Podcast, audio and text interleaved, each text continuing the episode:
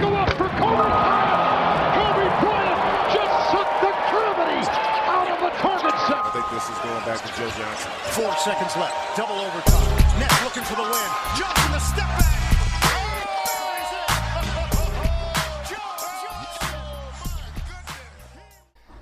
Moin und herzlich willkommen zu der großen Draft-Spezialausgabe von Ins Gesicht von Staudemeyer, eurem NBA-Podcast. Mein Name ist Dirk Funk, sitze heute tatsächlich nicht in Köln. Vielleicht kommt dazu noch später mehr. Deswegen ist es auch nicht nur deswegen eine besondere Situation, weil wir haben nicht nur Arne Tegen, meinen treuen Kollegen, mitten in der Leitung. Das wäre jetzt eine kurze Chance, Hallo zu sagen, Arne. Hallo, moin. Nein, weil wir alle wisst, sind wir nicht unbedingt Draft-Koryphäen. Da sind wir auch immer ganz offen mit und ehrlich mit umgegangen. Aber wir haben uns natürlich große Gedanken gemacht, wie können wir diese Episode mit so viel Mehrwert wie möglich für euch gestalten. Und da sind wir natürlich auf die Idee gekommen, uns einfach mal einen Experten reinzuholen. Da haben wir einfach mal ein bisschen rumgestromert und sind da auf die Go-To-Guys gestoßen. Viele von euch werden das kennen. Ein großes deutsches Basketballportal, die das wirklich durch harte, akribische Arbeit geschafft haben, da regelmäßig guten Content über die NBA, über College Basketball und auch über die Beko BBL rauszuhauen und über europäischen Nationalmannschaftsbasketball und da haben wir uns einfach mal den Draft- und College-Basketball-Experten mit ins Boot geholt. Tobias Berger ist mit in der Leitung und natürlich erstmal herzlich willkommen, aber direkt auf die erste Frage, wie kam es überhaupt dazu? Weil für uns, muss man mal ganz ehrlich sagen, können wir vielleicht nicht so hundertprozentig nachvollziehen, wie man vor allen Dingen beim College-Basketball so ein bisschen kleben bleibt. Ja, hallo Jungs erstmal, vielen Dank für die Einladung. Äh, ja, um auf die Frage zu antworten, also bei mir ging es auch mit NBA Basketball eigentlich los. Äh, ich glaube, so meine erste Basketballerfahrung war vielleicht auch sogar Nationalmannschaft mit Dirk, irgendwie dieses Spiel gegen Türkei und Okulacha fault nicht und so weiter. Äh, dann auch, ja, dieser ganz normale Weg in den D äh, im DSF NBA Basketball geschaut. Ich mochte damals die, diese Kid-Netz-Teams, die auch in den Finals waren, immer sehr. Und dann, äh, ja, war ich zu einem Highschool-Jahr in den USA. 2007 war das. Und ja, dort kommt man halt eher mit, mit College-Sport in, in Berührung. Und äh, ja, das war so, so der große Auslöser. Ich war in Ohio. Äh, Ohio State war in dem Jahr auch sehr gut. Die sind bis ins Finale gekommen äh, mit Greg Oden damals, äh, riesiger Fan immer noch. Äh, ja, es war jetzt ein bisschen traurig zu sehen, dass äh, Kevin Durant Finals MVP geworden ist und er jetzt halt nach den Alkoholproblemen irgendwie wieder zurück an der Uni ist. Ähm, aber ja, seitdem ging es dann eigentlich los. College Basketball immer verfolgt. Ich finde es halt ganz spannend, weil eine ganz andere Leidenschaft irgendwie von den Fans dahinter steckt. Man hat 350 Teams äh, im College Basketball, deshalb ist das so ein bisschen wie so ein Labor. Man kann, wenn man irgendwie bestimmte Spielstile oder ja witzige Spieler sehen will, letztes Jahr gab es jemanden, der war 7-6, kann man sich gucken, okay, wie kann man um so jemanden Offense aufbauen. Also ja, man kann da immer ganz viel schauen. Äh, die Spielstile unterscheiden sich mehr als in der NBA. Das ist immer eine ganz nette Sache. Und dann ja, kam es halt schnell dazu, äh, ja auch zu schauen, okay, wohin gehen meine meine College-Lieblinge eigentlich? Und dann ja, entwickelte ich halt so diese Leidenschaft für die Draft. Einfach, ja, aus der Richtung her, es ist halt diese inexact Science. Man probiert irgendwie die ganze Zeit was vorherzusagen und was zu erklären, aber man kriegt es doch nicht ganz hin.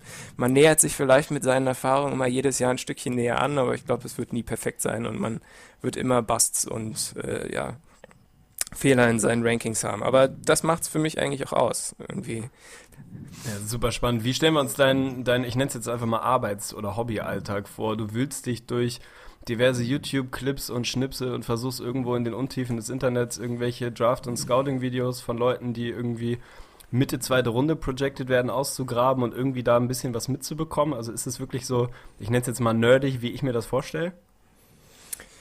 Naja, die Arbeit ist über die Jahre eigentlich immer effizienter geworden, sage ich mal. Also wir äh, probieren ja auf unserer Seite gar nicht so viele Spieler abzubilden. Also wir haben jetzt kein Top 100 Ranking wie ein Sam Vecini oder ja, Draft Express rankt ja auch immer mindestens 60 Spieler, um halt beide Runden abzudecken. Bei uns geht es eigentlich darum, genau die Jungs zu finden, äh, die später auch wirklich Impact haben, die also mindestens eine Rollenspielerkarriere vor sich haben und dann so ja, zehn, zehn Jahre auch in der Liga bleiben. Das ist eigentlich so das Ansinnen unserer Herangehensweise. Und dann fängt man natürlich mit den besten Leuten an und guckt dann zum Schluss, okay, wer könnte da noch mit reingehen? Und das startet eigentlich, ja, teilweise sogar mit den Jugendnationalmannschaften. Ich war letztens in, in Saragossa bei der U16 äh, EM und habe mir dort schon ja, Prospects angeguckt, die nächstes Jahr erst ans College kommen.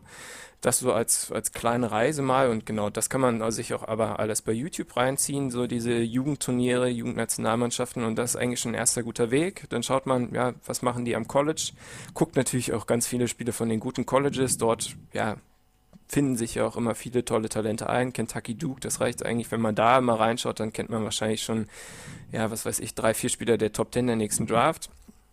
Und dann, ja, guckt man da nebendran noch ein bisschen und äh, ja, das intensiviert sich dann natürlich über die, die Saison auch immer weiter ist definitiv das spannendste Thema, weil auch natürlich, ich habe ein kleines bisschen gebüffelt gestern, muss man mal sagen, waren wirklich harte Bedingungen bei so circa 28 Grad draußen im Garten, habe ich so ein bisschen auf meinem zersplitterten iPhone mir, mir Scouting-Videos angeguckt. Also selbst das war schon anstrengend. Von daher wirklich gut ab für die Arbeit, die du da leistest. Also wie gesagt, selbst bei diesem Versuch, mir einen groben Überblick zu verschaffen über die Top Prospects, bin ich schon so, naja, nicht verzweifelt, aber es war schon echt sehr, sehr intensiv. Von daher ist das natürlich die große Frage, auf die wir jetzt einfach mal direkt kommen müssen, würde ich sagen, was wir eigentlich unseren Hörern jetzt so über die letzten anderthalb Jahre immer so meistens so hingespeist haben, war halt immer so die grobe Info, ja, wir haben gehört, dieser Draft-Jahrgang soll jetzt gut sein. Also das sagt man gefühlt ungefähr seit drei Jahren jedes Mal, das hat man auch im letzten Jahr gesagt. Muss man im Nachhinein vielleicht sagen, zumindest jetzt so dieser, diese erste Review, die man dazu machen kann, war vielleicht ein kleines bisschen enttäuschend, interessiert uns natürlich auch deine Meinung dazu, vielleicht um nochmal 2016. Aber wir sind erstmal bei 2017 und die große Frage lautet natürlich, ist dieser Draft wirklich so gut, wie viele es behaupten? Ich würde sagen, die Draft ist so ein bisschen überbewertet. Ähm, einfach, wenn man den, die Stärke in der Draft an der Spitze festmacht. Ähm, wenn man sich mal so historisch anguckt, äh, dann, dann äh, ja, sind halt die stärksten Drafts auch die, die irgendwie Hall of Famer hervorgebracht haben. Wenn wir jetzt an 84 denken mit Michael Jordan, Charles Barkley, äh, was weiß ich, 96 mit Kobe, Ray Allen, äh, 2003 natürlich mit LeBron, Wade, Bosch, und ähm, ja, wenn wir uns die Spitze dieser Draft angucken, dann haben wir jetzt in unserem Draft Power Ranking auf GoToGuys nur einen Spieler gefunden, dem wir All-Star-Potenzial unterstellen. Äh, das ist Markel Foles. Und ja, damit ist er zum Beispiel der Jahrgang rein theoretisch in, in, in dieser Tier schon schlechter als beispielsweise 2012, wo wir Anthony Davis als Superstar ausgezeichnet haben. Äh, oder halt, ja, so, so, in den letzten Jahren Carl Anthony Towns oder Joel Embiid hätten wir auch stärker gesehen als Foles dieses Jahr. Also in der Hinsicht fällt es ein bisschen ab, aber die, diese, naja, diese zweite Tier, diese Starter, äh, Riege, die ist relativ stark dieses Jahr. Also alles, was so von zwei bis sieben, acht, neun geht dieses Jahr, das, da gibt's relativ viele Spieler, die ja ordentliche Rollen spielen werden später, also so vielleicht dritte, vierte Option in ihren Teams werden können. Und ja, dort kann man, glaube ich, relativ viel Wert abgreifen dieses Jahr.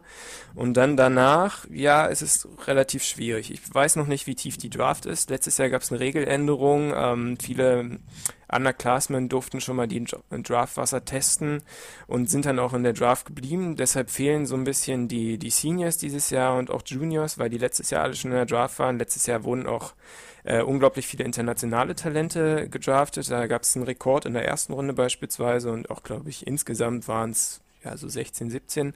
Ähm, da sieht es dieses Jahr auch relativ schlecht aus. Also so Internationals, äh, der nächste Porzingis steht jetzt nicht vor der Tür dieses Jahr. Deshalb, ja, das schwächt die Draft auch mal noch mal so ein bisschen, aber ja, so grundsätzlich würde ich es als ja ganz gute, leicht überdurchschnittliche Draft einordnen, aber vielleicht überraschen uns auch die Spieler und irgendjemand kommt jetzt nochmal aus diesem Mittelfeld und wird zum Superstar und dann ist es auch eine gute Draft auf jeden Fall. Da ja, das finde ich schon mal, ja, hau mal raus. schon mal sehr, sehr spannend. Jetzt sind wir schon bei den, bei den Themen. Nee, weil an sich, was mir halt wirklich bei den, bei den Scouting Reports aufgefallen ist, also erstmal, das ist wirklich auch eine Erfahrung total geil. Wenn man sich jetzt wirklich so einen Scouting Report bei YouTube anguckt und erstmal nur die Stärken sieht, denkt man ungefähr bei jedem der Top Guys, wow, das wird ein absoluter Superstar. Also wirklich Hall of Fame, siebenfache All-Star, alles mit dabei. Und dann guckst du dir die Schwächen an und denkst dir, okay, der kann gar nichts. Also das ist halt wirklich schon mal sehr, sehr spannend. Deswegen Highlight Tapes sind immer mit viel Mühe, kann man, glaube ich, von allen Spielern, die so gewisses Potenzial machen, richtig schön schöne Highlight-Videos rausarbeiten. Aber es ist dann halt dieser große Faktor, der, glaube ich, dann bei vielen auch fehlt. Und da ist dann direkt wieder die Rückfrage. Weil ich muss sagen, bei wirklich den Eindrücken, die ich bekommen habe, habe ich mir wirklich bei mehreren Kandidaten, sei es jetzt ein Lonzo Ball oder sei es auch ein Jason Tatum, da denkt man immer wieder so, ach Mensch, der bringt wirklich theoretisch so eine Upside mit. Könnte das nicht eigentlich ein Superstar werden, wenn er XY vielleicht ein kleines bisschen ausbessert? Aber sind das dann gerade so bei diesen Kandidaten, die jetzt hinter Markel Fultz stehen, der für, für dich dann so jetzt erstmal auch kein Superstar-Prospect sind, diese eklatanten Schwächen, die viele dann doch mitbringen, also dass du wenig wirklich komplette Spieler hast, mit denen du dir vorstellen kannst, dass sie wirklich diesen nächsten Step nehmen? Naja, der Punkt dabei ist ja eigentlich erstmal, wie hoch diese Superstar-Hürde ist. Also ich würde halt sagen, dass es vielleicht, ja, keine Ahnung, so zehn Superstars in der NBA gibt. Also wir reden jetzt hier, in, ja, früher war immer das Wort Franchise-Player und da hat man halt gesagt, okay, es muss 30 Franchise-Player geben, weil es gibt auch 30 Franchises in der NBA. Aber letztlich gibt es vielleicht, ja, so acht, neun, zehn Spieler, die irgendwie eine Conference-Final-Serie mal gewinnen können. Also deshalb, das ist wirklich so diese Einordnung von einem Superstar und das ist halt, ja, also so wenige Spieler besitzen dieses Talent, ein Team allein tragen zu können. Das ist halt irgendwie men, die scoren können, äh, ja, verteidigen oder irgendwie Playmaker, die super, also um die man eine Offense komplett aufbauen kann, die selbst scoren können und äh, die Mitspieler einsetzen. Also deshalb diese, diese Hürde ist halt so riesig schwer zu nehmen für, für Prospects, ähm, dass ja, wenn man mit einer Schwäche hineinkommt in, in ähm, in die Draft, das dann schon schwierig ist, das auszumerzen. Und dann, ja, gibt es natürlich auch diese und jene Schwächen. Also immer zu sagen, wenn der Wurf kommt, dann ist der Spieler plötzlich All-Star oder Superstar. Das ist halt so schwierig, ähm, weil ja, für jeden Kawhi Leonard, der am College wirklich kein so guter Werfer war und jetzt einer der besten Dreierschützen der NBA auch geworden ist, gibt's halt immer das Gegenbeispiel, Michael Kidd Chris zum Beispiel. Den hatten wir damals, äh, ja, vor fünf Jahren mittlerweile Dort war ich auch jung und brauchte das Geld, äh, wenn man so will. Äh, und also hatten wir den auch als All-Star, weil ich auch dachte, ah, okay, der Wurf muss ja kommen. Aber ja, das funktioniert halt nur in ganz, ganz seltenen Fällen, dass halt wirklich so ein, so ein wichtiger Skill dann noch nachgebildet wird. Und deshalb, ja, da muss man dann halt immer abwägen. Und wenn man sich im Vorhinein schon nicht sicher ist, dann ist es auch schwierig, da richtige Superstars zu finden. Ja, Tegen, sag mal was. Ja, was, was mich eigentlich, also die, die erste Frage, die mir so, so ein bisschen auf der, ja, auf der Seele lag, war, du hast jetzt oder ihr respektive hat Markel Volz schon, ich sag mal, eine, eine klare Stufe über dem Rest in, in dem Draft gesehen. Das sieht man an vielen Stellen so, man sieht es auch hier und da mal ein bisschen ausgeglichener. Wenn man jetzt mal in Richtung Danny Ainge schaut, der scheint das offenbar ein bisschen anders zu sehen. Also warum tradet der seinen Number One Pick, wenn ihr euch relativ sicher seid, dass es da schon einen qualitativen Unterschied zwischen Michael Phelps und dem Rest gibt. Danny Ainge hat jetzt ein bisschen durchklingen lassen, er glaubt, dass der Spieler, den er an drei vorhat zu picken, dann ohnehin noch da gewesen wäre, beziehungsweise der, den er an eins gepickt hätte. Also sein vermeintlich bestes Prospect in diesem Draft glaubt er, wäre an drei sowieso noch da. Also ist das einfach, ist es eine strategische Entscheidung der Celtics, dass sie sagen, wir holen uns da nochmal ein Asset dazu, nochmal einen Pick dazu, vielleicht bewegen wir den eher als den Number One Pick oder ist es da dann ganz einfach eine, eine unterschiedliche Einschätzung der Top-Prospects, dass sie sagen, ein, ein Tatum, ein Jackson, ein Lonzo Ball sind nicht so weit weg von Falls, wie ihr das vielleicht seht? Ja, ich glaube wirklich, diese äh, unterschiedliche Einschätzung von Foles ist da der Punkt, der, der zu diesem Trade geführt hat. Also aus Philly-Sicht ist es halt so, äh, sobald ich Foles als All-Star oder Superstar sehe oder halt wirklich in der Tier über allen anderen, dann muss ich halt den Trade machen. Dann muss ich probieren, jetzt an den ja, Spatz in der Hand zu kommen und nicht die Taube auf dem Dach äh, später zu haben, also in Form von den Future Picks beispielsweise, die man ja abgibt oder halt den einen, je nachdem, was es jetzt wird. Die Protections, äh, ich weiß nicht, ob ihr da später nochmal drauf eingehen wollt, aber genau. Ähm, und ja, also ich finde es halt ganz interessant, äh, ähm, dass, ja, wenn man beispielsweise Fultz als Superstar einschätzt, also als Anthony Davis, als Carl Anthony Towns, dann würde ich den halt aus Boston Sicht gar nicht auf den Markt setzen. Ähm, egal wie meine Timeline aussieht, ähm, ob der jetzt sofort ins Team passt oder nicht, äh, wenn er das Potenzial hat, einer der besten zehn Spieler der Liga zu werden, dann ähm, würde ich den halt niemals gegen irgendwas anderes eintauschen, schon, schon gar nicht gegen Future Picks oder sowas. Ähm, ja, weil ich einfach nicht weiß, ob ich jemals wieder in die Situation komme, so jemanden in mein Team zu holen. Ähm, und genau, das sind die, die Sachen, die mir da zu dem Trade auch in den Kopf äh, gekommen sind. Also ja, die Sixers sehen Fultz anscheinend besser. Und jetzt ist halt die Frage, genau, sieht Ainge Fultz einfach nicht so gut? Sieht er andere Spieler auf dem ähnlichen Level? Was weiß ich, ein Lonzo Ball oder ein Justin Jackson? Sieht er die eventuell auch in dem Tier oder ist es ihm egal, weil er alle sowieso nur als Starter sieht? Und dann ist vielleicht auch noch die Frage, ähm, er hat sich ja jetzt äh, einen 2018-Pick von den, von den Lakers besorgt äh, und ähm, ja, vielleicht schätzt er diese Draft auch sehr, sehr stark ein. Aber das ist halt auch eine Frage, die ich so aus Management-Sicht so ein bisschen hinter, hinterfragen würde, weil ja, sich da Highschool Prospects anzugucken und zu sehen, wie, wie stark ist der Hype gerade und darauf zu wetten, ist halt schwierig. Also zum Beispiel ein Harry Giles, der jetzt Ende 20 gehandelt wird, gerade war halt bester Highschool Prospect vor dem Jahr. Und Scarlett Bissier auch ja, Ende der ersten Runde gedraftet und war auch Number One High School Prospect. Also da kann auch immer noch viel passieren in dem einen Jahr jetzt. Ähm, weshalb ich halt immer ja auch darauf gehen würde, wenn ich Fultz als Superstar einschätze oder als All-Star, muss ich den jetzt haben und einfach ins Team holen, wenn ich die Chance habe. Ich finde es eine unheimlich spannende Situation, weil das natürlich gerade bei den Celtics einfach sehr, sehr speziell ist. Wir haben in den letzten Wochen immer mal wieder darüber geredet, wie ist die Timeline, wie ist die Trajektorie der Celtics, wie planen sie mit Isaiah Thomas, also gehst du wirklich hin und haust ihm dann 200 Millionen Vertrag im nächsten Jahr irgendwie hin und baust dir dann auf der 1 da deinen Playmaker ganz klar dicht dann macht es vielleicht irgendwo auch Sinn, nicht Markel Fouls zu nehmen. Erst recht, wenn du der Meinung bist, dass andere Prospects sehr ähnlich dran sind, vielleicht eine andere Position dich gerade weiterbringt. Vielleicht siehst du ihn einfach nicht so stark wie andere. Also am Ende des Tages, man, man wird es nie ganz genau wissen, es ist ultra facettenreich. Was fehlt euch oder dir denn bei Fouls, um wirklich zu sagen, dieser absolute Top-Tier-Superstar, Top-10-Player potenziell innerhalb der Liga, da seht ihr ihn nicht. Heißt nicht, dass er da nicht hinkommen kann, aber Stand heute würdet ihr sagen, er ist so ein Mühe drunter sozusagen. Was, was fehlt euch bei ihm, wenn man, ja, wenn man sein, sein Skillset jetzt heute anschaut? Marke Fultz ist äh, ja eigentlich wirklich dieser Player-Archetype, äh, ja, Playmaker, der, der selber scoren kann. Das auch auf allen drei Leveln. Also am Korb kann er gut abschließen, in der Midrange kann er was machen, von drei ist er gefährlich. In der Verteidigung wird er immer so als, als ja, so ein bisschen faul beschrieben und war auch letztes Jahr nicht gut, weil er einfach bei einem Team gespielt hat, was, was grottenschlecht war. Und da kann ich schon verstehen, dass er da so ein bisschen die Lust verloren hat. In der Nationalmannschaft hat er da auch relativ gut verteidigt und hatte auch jede Menge Potenzial. Er ist ein sehr, sehr langer Spieler für einen, für einen Guard.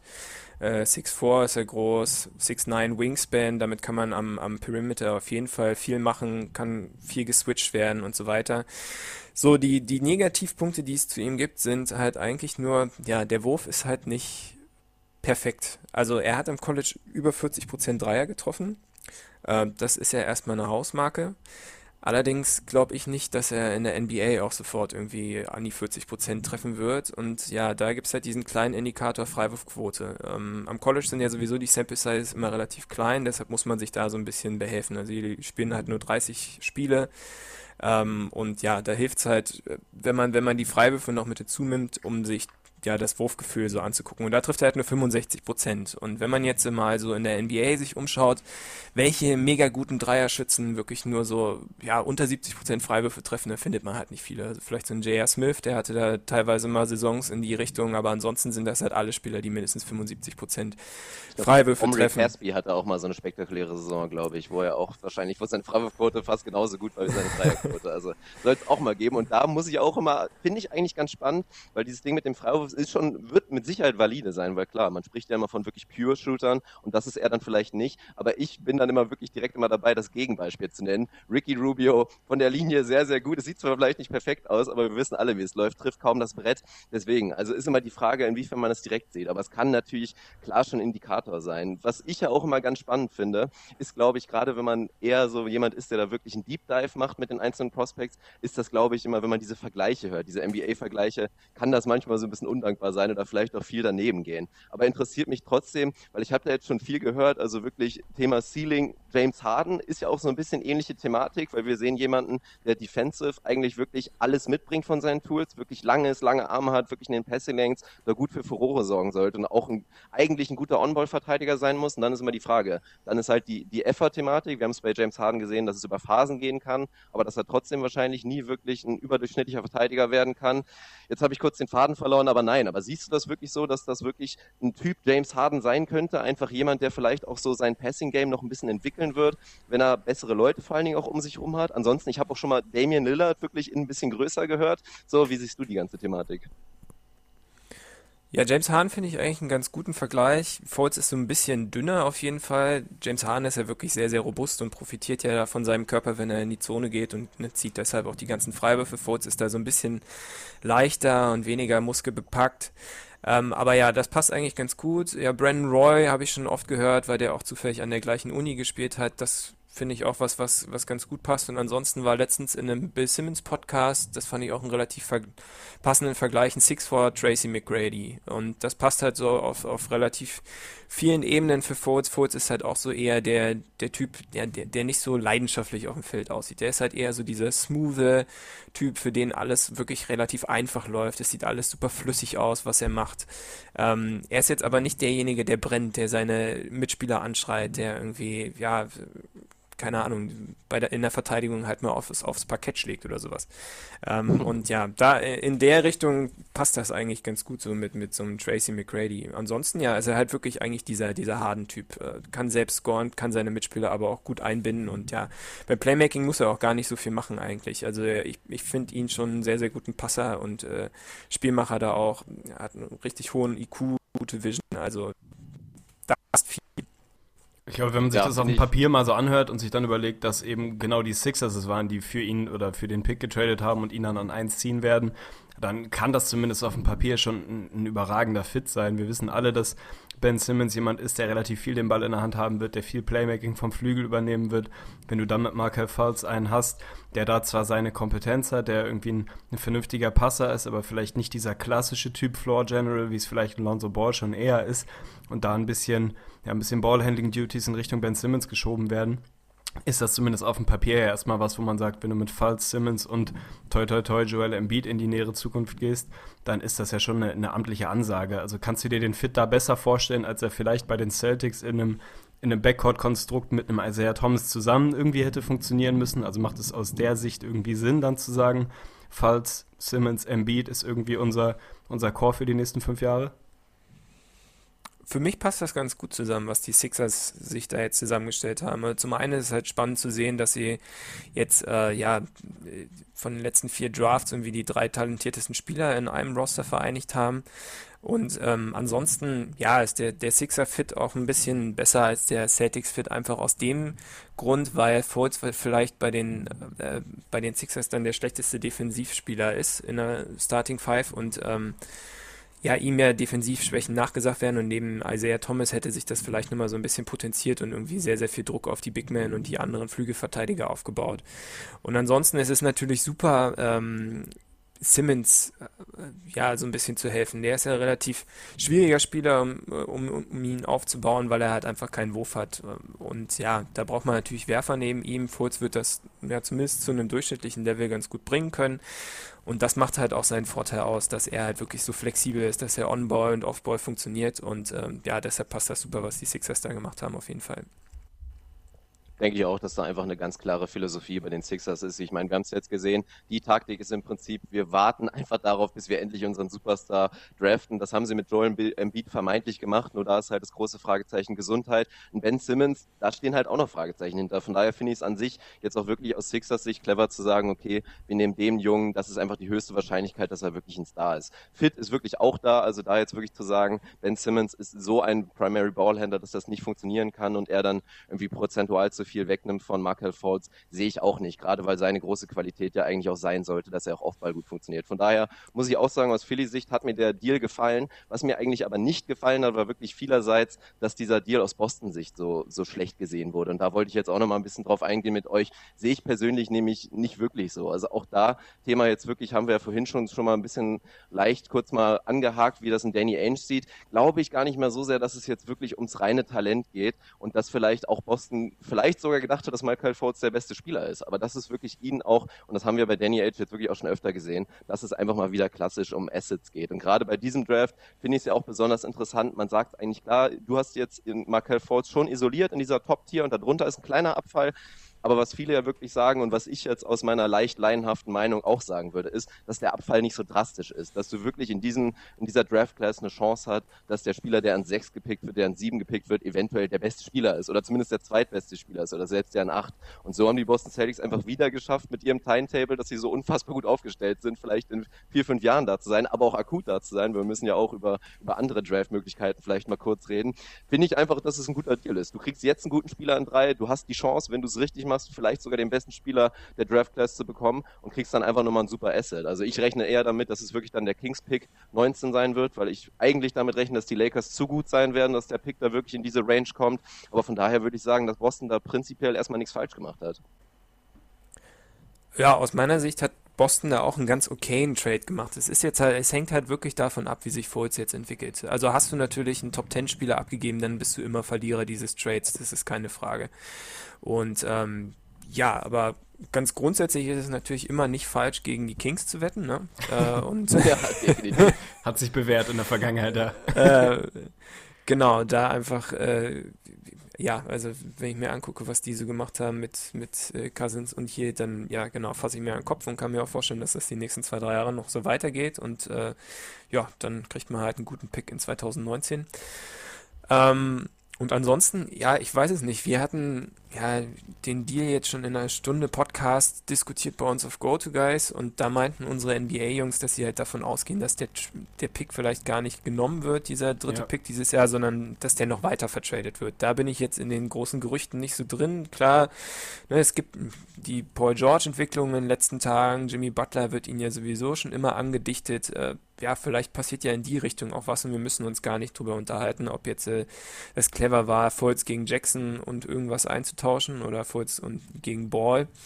Ähm, ja, und ja, vielleicht ist das auch eine interessante Sache, wenn man jetzt irgendwie mit dem dritten Pick was macht äh, was einem jetzt Winnow-mäßig noch weiterhilft und dass man da irgendwie noch einen tollen Flügelspieler irgendwie akquiriert. Ich glaube, es ist tatsächlich eine Kombination aus beidem irgendwie. Also ich glaube, im Worst Case, in Anführungsstrichen, wenn Danny Ainge dann am Ende an drei picken muss, muss in großen Anführungsstrichen, da kann er damit gut leben, weil er, glaube ich, den Abfall zwischen Falls und dem Rest nicht so, nicht so extrem signifikant sieht. Aber ich glaube auch, dass das ein Hintergedanke ist, dass man sagt, ob ich jetzt einen ja, ein, ein Jimmy Butler vielleicht doch einen Paul George holen will oder nicht. Ich will es vielleicht versuchen. Mir ist der, der Overall First Pick dafür zu teuer. Ich spekuliere ihn vielleicht für den Dreier zu bekommen und dann noch ein zusätzliches Asset mit dem Pick im nächsten oder übernächsten Jahr dazu zu bekommen und schaue einfach, ob ich da was, was leisten kann. Also ich glaube schon, dass die Anrufe da Richtung insbesondere Chicago schon, schon höher frequentiert werden in den nächsten Tagen und man mal schaut, ob das vielleicht funktioniert.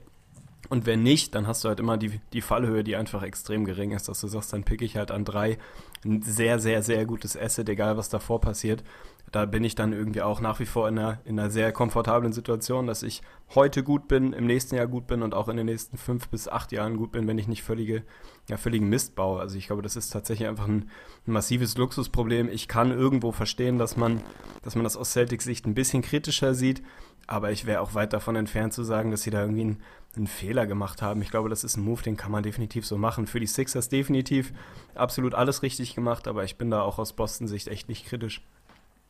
Vor allen Dingen, wenn man bedenkt und was, glaube ich, ein wichtiger Faktor ist, dass Boston gerne traden würde und wirklich darauf wartet. Und das ist ja schon spektakulär. Ich meine, wir haben jetzt Gerüchte gehört, natürlich ein Jimmy Butler. Es wird auch über Paul George geredet, wobei das jetzt natürlich nicht so realistisch ist. Selbst Anthony Davis sehen viele als absolut unrealistisch. Auch zu dem jetzigen Zeitpunkt würde ich auch sagen, ja, aber theoretisch, wenn man sich das vorstellt, dass die Celtics jetzt wirklich ein Team bauen könnten, um einen Typ Jimmy Butler, dann noch sogar noch die Möglichkeit hätten, einen Gordon Hayward zu sein und dann aber trotzdem noch seinen Draftpick zu behalten, zumindest jetzt den Dreier und dann 2018 auch wieder potenziell potenziellen Superstar wirklich zu, zu draften. Und das ist, glaube ich, auch das große Thema, sie wirklich in der Lage zu bringen, einen Deal zu machen und trotzdem den 18er Netzpick wirklich zu behalten. Weil wenn wir mal davon ausgehen, dass die Nets wieder einigermaßen schimmlig sein werden und das so eine Range ist, hast du da, glaube ich, dann wirklich die Chance, theoretisch einen absoluten Superstar zu traden. Ich meine, wir springen jetzt ein bisschen hinter, hin und her, aber das wäre jetzt kurz mal eine Einschätzung von dir. Sehen wir 2018, ob das jetzt wirklich ein Luka Doncic ist oder ein Michael Porter Jr., sehen wir da wirklich mal wieder so einen LeBron-Prospect, so einen absoluten Superstar?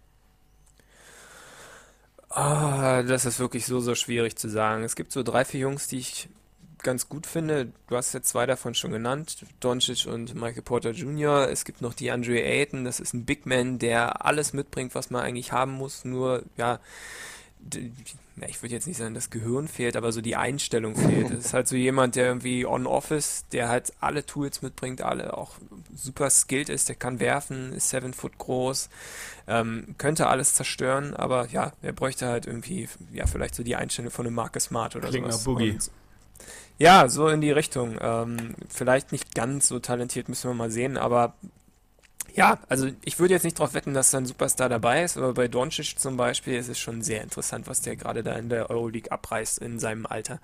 Also Mir das ist bisschen auch nochmal besser. ehrlich gesagt, als ich mir letztens mal ein Highlight-Tape von ihm angeguckt habe. Also das waren wirklich einen ähnlichen Hype, wie ich ihn wirklich bei Ricky damals hatte. Könnte ich mir jetzt wieder vorstellen, dass ich wirklich voll wieder auf diesen Doncic, also Train wirklich aufsteige, weil das ist wirklich ein Skillset, absoluter Wahnsinn. Wenn das irgendwann sich auszahlen könnte und in der NBA funktioniert, dann können sich alle anschnallen, das denke ich auch. Ja, also wenn der jetzt noch, noch ja, einen besseren Körper hätte, dann wäre das vielleicht so jemand, der, wo man sagen könnte, okay, Superstar. Das ist halt das Einzige, was so fehlt. Aber ansonsten macht er ja alles, was Ricky Rubio gemacht hat damals, vielleicht sogar noch besser. Er kann werfen, also super schlauer Spieler, toller Junge einfach, ja. Also und ich glaube auch, dass, dass die Sixers sich für ihn den, den Lakers-Pick da Number One protected haben ähm, für, fürs kommende Jahr. Clever, definitiv. Aber ansonsten würde mich auch nochmal interessieren, weil das hatte ich vorhin auch schon mal so ein kleines bisschen gefragt, wer sind denn für dich Kandidaten? Wenn wir jetzt schon drüber gesprochen haben, es gibt mehrere, zumindest meiner Meinung nach, Leute, die mit einer guten Entwicklung das Potenzial hätten, der beste Spieler eventuell der Draftclass zu sein. Wer sind denn da für dich wirklich am ehesten die Kandidaten, die hinter Michael Falls, wenn sie vielleicht ein, zwei Schraubstellen wirklich da so ein bisschen attackieren, dass die wirklich das Potenzial haben, richtigen Sprung zu machen und eventuell sogar besser zu sein als Falls am Ende des Tages? Ja, da jetzt einfach mal vier Jungs in, in, in den Topf schmeißen. Ähm, also wir haben an Nummer zwei Lonzo Ball.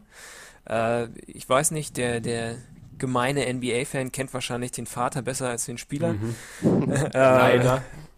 Leider, ja. Äh, aber ja, das ist äh, relativ großer Point Guard, 6'6, ähm, hat an der UCLA wirklich super Basketball gespielt, hat das ganze Team transformiert. Das war äh, eine Mannschaft, die letztes Jahr irgendwie wirklich grau grottig schlecht war. Er kam da jetzt hin mit einem anderen Freshman noch und plötzlich hatte man irgendwie eine der Top 5 Offensiven im ganzen Land und das lag halt zum großen Teil an ihm.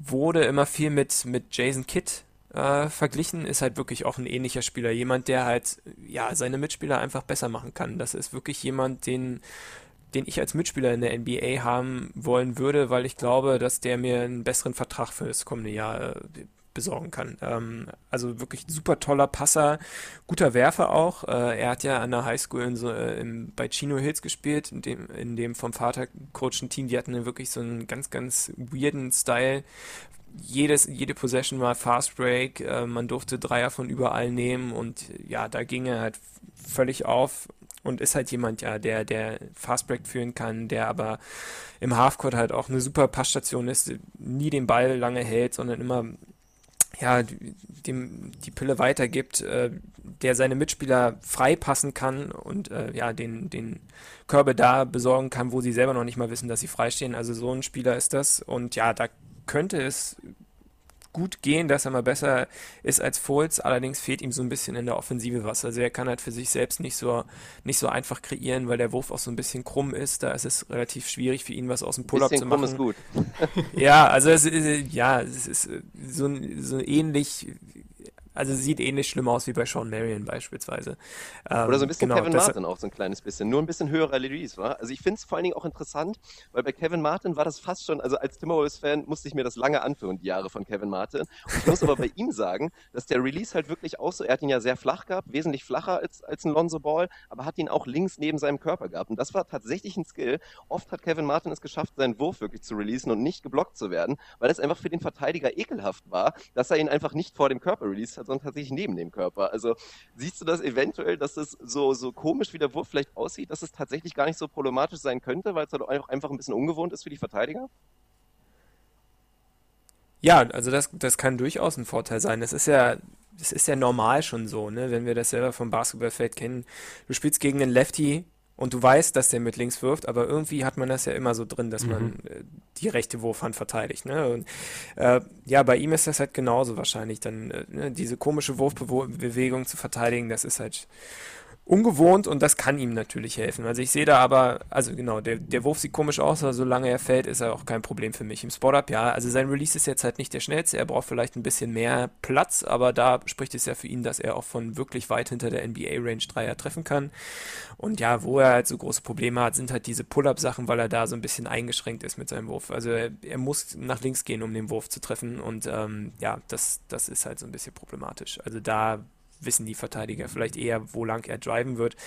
Aber letztlich ja, und deshalb haben wir ihn halt auch nicht als All-Star, ist er halt in erster Linie nicht ein Scorer, sondern halt eher Ballverteiler und äh, ganz okayer Verteidiger vielleicht sogar. Ähm, und äh, da muss man halt schauen, was er macht. Ja, als zweiten. Ja, ich wollte noch mal ja, einmal wollt, ganz kurz bei Lonzo Ball bleiben, aber ja, ich will, will natürlich ja, den Dick sonst den, ja, also was mich bei Lonzo Ball natürlich äh, aus der anderen Perspektive interessiert, ist so ein bisschen eher der Fit bei den Lakers. Also man kann davon ausgehen, dass es dann die Lakers werden. Da gab es immer mal so ein kleines Hin und Her zwischendurch, aber die haben sich eigentlich committed, werden Lonzo Ball dann picken an zwei. Dürfte wahrscheinlich das Ende für D'Angelo Russell bedeuten, zumindest in absehbarer Zeit. Das heißt, da hast du dann mehr oder weniger einen Core von Lonzo Ball, einen Brandon Ingram, einem Julius Randle und hoffnungsvollerweise vielleicht ab 2018 dann irgendwie einen Paul George dabei. Also ist das dann ja eine Situation, die dir passt. Für mich auch natürlich irgendwie ein Stück weit das Thema Charakter ist immer ein bisschen schwer aus der Ferne, aus der Ferne irgendwie zu diagnostizieren, ob es da irgendwie die eine oder andere Hürde gibt. Der Vater macht da für mich echt einen, ja, einen relativ dramatisch bescheidenen Eindruck aus der Perspektive, ist dann ausgerechnet LA, also Bling Bling, Blitzer, der größte Markt überhaupt, die größte Aufmerksamkeit. Ist das wirklich das richtige Umfeld für, für jemanden, der aus einer Familie kommt, die sich eigentlich jetzt schon für den nächsten MJ halten, oder ist das alles der Vater? Also wie viel von dem, was wir rund um Lonzo Ball mitkriegen, ist wirklich irgendwie eher er sein Vater und wie viel, also wie, wie, frisch, wie fit, wie konzentriert, wie fokussiert, wie vernünftig ist der Junge im Kopf? Kriegt er das auf den Platz, was er da irgendwie, was er an Skills hat? Oder ist das in LA auch so ein bisschen, ja, die Gefahr, dass er da relativ schnell so ein bisschen durch die Decke geht und den, die Bodenhaftung verliert? Also bei Lonzo ist es für mich wirklich nur der Vater, der da so dieses, dieser Störfaktor ist. Aber da haben wir jetzt auch schon von den GMs gehört, dass sie da gar keine Bedenken haben und äh, dass denen egal ist, dass da jemand, dass da noch so ein Schreihals dann in der Halle steht. Ähm, also wenn man sich Lonzo Ball auf dem Spielfeld anguckt, dann sieht man einfach nur einen Spieler, der irgendwie Basketball-IQ hoch 5000 hat. Also das ist wirklich jemand, ja, so in dieser Riege Steve Nash, Jason Kidd. Ähm, äh, und ja, also da merkt man auf dem Feld gar nichts, dass er irgendwie mal lamentiert oder sowas. Also von daher, ich kann mir nicht vorstellen, dass er jetzt irgendwie mit großem Ego und äh, ja, Platzhirsch-Manier da nach LA kommt und sagt, okay, ich muss jetzt den Ball haben und so weiter der Spielertyp ist er nämlich sowieso nicht eigentlich. Also und er könnte auch neben, neben D'Angelo Russell da gut funktionieren. Also in der UCLA, man kann sich das nicht so vorstellen, dass er jetzt irgendwie so dieser, dieser Spieler ist, der den Ball ständig in den Händen hält. Er bewegt ihn halt einfach viel. Und er ist jetzt auch nicht jemand, der irgendwie viel rumdribbelt und tausendmal das Pick and Roll läuft, sondern ja, halt wirklich eine erweiterte Passstation ist und deshalb halt auch als, als Zweier zum Beispiel funktionieren kann, als jemand, der aber dann von der Position nochmal wirklich äh, ja, weiterführendes Playmaking ermöglicht oder so. Also ich sehe das offensiv eigentlich sehr, sehr gut neben Russell und äh, würde das sehr, sehr gerne sehen. Ich bin ja auch Ohio State-Anhänger und mag Russell da auch vielleicht ein bisschen mehr als andere aus, aus ja, so doofen Fangründen. ähm, aber ja, diese, diese Passing- Explosion, die würde ich halt irgendwie gern sehen, weil halt beide irgendwie super tolles Auge für den Mitspieler haben und ähm, aber gar nicht den Ball unbedingt dominieren müssen. Also das wäre so ein Argument für, für Paul George eigentlich dann auch, dass der dann noch viel daneben machen kann, einfach reinkommen kann und mit den beiden im Backcourt spielt. Der Fit ist eigentlich nur an der defensiven Stelle problematisch, weil Lonzo jetzt nicht der tollste Verteidiger ist, einfach weil er, weil ihm in der Athletik so ein bisschen fehlt. Er ist nicht sonderlich äh, explosiv und muss viel über seine Länge kommen, auch viel über so das, was er im Kopf hat. Das geht eigentlich ganz gut, wenn er ja, Zweier und Dreier verteidigen kann. Das kann er auch bei seiner Größe, aber wenn er jetzt der Point of Attack Defender ist, also wirklich den anderen Playmaker der Gegner checken muss, was ja meistens sehr, sehr schnelle Spieler sind, da würde er Probleme haben. Und das ist natürlich dann auch problematisch, weil auch D'Angelo Russell nicht der Spieler ist, der das kann. Da müsste man dann halt schauen, wie man das löst, ob Luke Walton da jetzt äh, alles switchen lässt, um die Leute da mehr zu involvieren. Das ist so eine Möglichkeit, die ich mir da vorstellen kann. Aber ansonsten sehe ich das eigentlich gar nicht so schlecht äh, vom Fit her in, in LA für, für Lonzo Ball, falls er da wirklich Ich kann es mir auch gut genau. vorstellen und ich fände es eigentlich persönlich auch wirklich schon ein bisschen schade, wenn diese D'Angelo Russell, ich jetzt mal Ära mit ganz viel großen Anführungsstrichen, schon zu Ende geht. Weil wir eigentlich immer, wir haben uns wirklich auch schon oft über D'Angelo unterhalten, wir sehen da schon viel Potenzial. Bloß ich glaube auch, dass das einfach ein Kandidat war, der in die falsche Rolle gesteckt wurde. Also auch ich sehe ihn da wirklich fast eher sogar in der Off-Ball-Rolle da wirklich so ein bisschen brillieren und könnte mir das neben dem Lonzo wirklich, wirklich wahnsinnig gut vorstellen. Defensiv ist es ein kleines Problem, bloß dafür holst du dir dann Paul George, dass der zur Not den Point Guard verteidigen kann. Das ist ja, glaube ich, aber eh so ein, ist so ein, so ein Ding, was über dem Draft steht. Also ich glaube, bei jedem Prospect, da steht dann immer wirklich auf der Positivseite, auf der Habenseite, ja, gute Tools, gute Instinkte, aber auf der Negativseite steht definitiv auch, ja, das ist auf keinen Fall ein NBA-ready-Verteidiger. Aber wer ist das schon? Also gerade auch wirklich bei den Top-Guys, glaube ich, gibt es da wirklich wenige, bei denen du sagen kannst, ich habe da jetzt großes Vertrauen, dass derjenige jetzt irgendwie auf der Point Guard-Position einen Westbrook verteidigen kann oder einen Harden verteidigen kann. Aber ich glaube schon, also zumindest habe ich so gesehen, dass Lonzo wirklich gute Instinkte mitbringt, also da wirklich defensiv sehr instinktiv sehr viel richtig macht und zumindest das Potenzial hat, kein katastrophaler Verteidiger zu sein. Und ansonsten bin ich rein offensiv wirklich absolut begeistert. Also ich bin wirklich komplett drauf auf dem Bandwagon und auch charakterlich mache ich mir da eigentlich keine Sorgen, weil das ja eigentlich schon enorm ist, wenn man mal bedenkt, was der Vater dafür Vorarbeit geleistet hat und eigentlich niemand sagt irgendwie irgendwas Negatives über Lonzo Ball wirklich, wirklich rein was punktuelles, dass du sagen kannst, dass er irgendwie ein Assi. Also dafür, dass der Vater wirklich so eine Arbeit da geleistet hat, macht er eigentlich einen erstaunlich bescheidenen Eindruck. Und ich denke auch, das, was du, was du gesagt hast, Tobi, ich glaube, ich darf Tobi sagen, oder? Over-Under mal kurz für Tobias, die Spitznamen Tobi haben, Anne. Boah, das Over-Under würde ich bei 80% ansiedeln und trotzdem das Over nehmen. Also ich glaube, ich kenne keinen Tobias, der nicht Tobi genannt wird. Das ist tatsächlich, also ich glaube, das, das gibt's denn okay, nicht. Tobias? Ja, sehr. Wir dürfen Tobi sagen, okay? Na klar. Na gut. Nee, von daher würde ich auch sagen. Also das ist auf jeden Fall jemand, mit dem du spielen willst und ich habe auch, also bei den Highlights, die ich gesehen habe, was ich wirklich überragend bei ihm finde, dass das nicht dieser klassische Point Guard ist, der den Ball nach vorne bringt langsam und dann zwingend auch wirklich den Assist spielen will. Also wirklich viele schnelle Entscheidungen macht und einfach immer den richtigen klugen Pass spielt und auch gerne wirklich mehrere Pässe in einer Possession spielt. Also wirklich ein richtig guter Junge und ich finde den Fit bei den Lakers überragend. Die brauchen jemanden, der wirklich das Heft in die Hand nimmt. Wir haben, glaube ich, ihn gesehen, auch wenn die Experimente da waren mit einem Brandon Ingram irgendwie als Point Forward, glaube ich nicht unbedingt, dass das auch die dankbarste Rolle ist. Also da jetzt wirklich auf einen zu setzen, der wirklich ein Regisseur sein kann, wäre für mich absolut richtig und dann auch gleichbedeutend einfach ein Fehler, wenn die Lakers das nicht machen. Bin ich absolut dabei, zumal wenn man sich mal ein bisschen vor Augen führt, was für eine Offense Luke Walton denn eigentlich so in seiner, in seiner DNA verankert hat, was er bei den Warriors hat laufen lassen, als er dann mal für was 40 Spiele oder was Head Coach war. Also ich glaube, das kann sehr, sehr gut funktionieren. Jemanden, der ja, der einfach gerne und äh, gerne den Ball weitergibt, nicht so extrem balldominant ist, wie das so ein klassischer Floor General Point Guard vielleicht ist.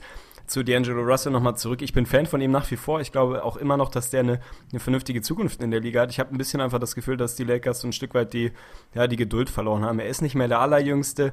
Und wie ihr eben schon richtig gesagt habt, es ist jetzt nicht davon auszugehen, dass Lonzo Ball in die Liga kommt und defensiv direkt NBA ready ist und das irgendwie funktionieren kann. Du wirst Geduld brauchen um das Konstrukt irgendwie ans, ans Laufen und ans Funktionieren zu bringen. Ob dann Paul George im nächsten Jahr wirklich noch ein Thema ist, muss man dann mal absehen. Aber ich habe so ein bisschen die Angst, dass sie bei, bei Russell einfach ein Stück weit die Geduld verloren haben. Vielleicht guckst du das Thema an. Das wird nicht vom ersten Tag an, gerade defensiv, und das ist meine große Baustelle, irgendwie vernünftig funktionieren. Das, ich kann es mir nicht vorstellen, dass du es dass schnell ans Laufen bekommst. Und dann ist für mich da einfach das Gefühl, dass die Lakers ja, mit dem Finger äh, ziemlich dicht am, am Zünder sitzen, einfach sagen, komm, das Experiment beenden wir jetzt hier, verschiffen Russell und schauen, dass wir da mit Lonzo Ball plus X irgendwie im Backcourt in die nähere Zukunft gehen. Ich würde mich freuen für den Jungen, wenn es doch anders kommt und es funktioniert, ihm, sie ihm nochmal ein, zwei Jahre geben und schauen, ob das irgendwie funktionieren kann. Ich glaube einfach nicht mehr wirklich dran. Das ist eigentlich nur so mein, mein Bauchgefühl, was auch immer das dann wert ist. Ja, und, und, und er ist halt der Kandidat, für den du am ehesten wahrscheinlich nur was zurückbekommst, Absolut. weil es, glaube ich, genug Franchises gibt, die auf jeden Fall noch Potenzial sehen bei einem D'Angelo Russell in der richtigen Situation. Und man hat ja jetzt schon gehört, die Lakers hätten gerne noch einen First-Round-Pick und da ist natürlich er auch ein Kandidat. Da würdest du definitiv einen zurückbekommen. Jordan Clarkson wird da auch genannt, bloß da sehe ich den Wert schon eigentlich, obwohl ich ihn einen guten Spieler finde, aber wirklich einen, einen klaren, einfach nur Rollenspieler, auch wirklich eher von der Bank, dass da vielleicht ein bisschen weniger Upside ist. Aber ich würde sagen, wir sind jetzt schon wieder relativ ausführlich dabei. Das wird auf jeden Fall eine lange Episode. Mal gucken. Eigentlich wollen wir auch später noch einen Mock-Draft machen, da müssen wir uns definitiv beeilen. Aber Tobi, du wolltest noch auf ein, zwei andere Kandidaten kommen.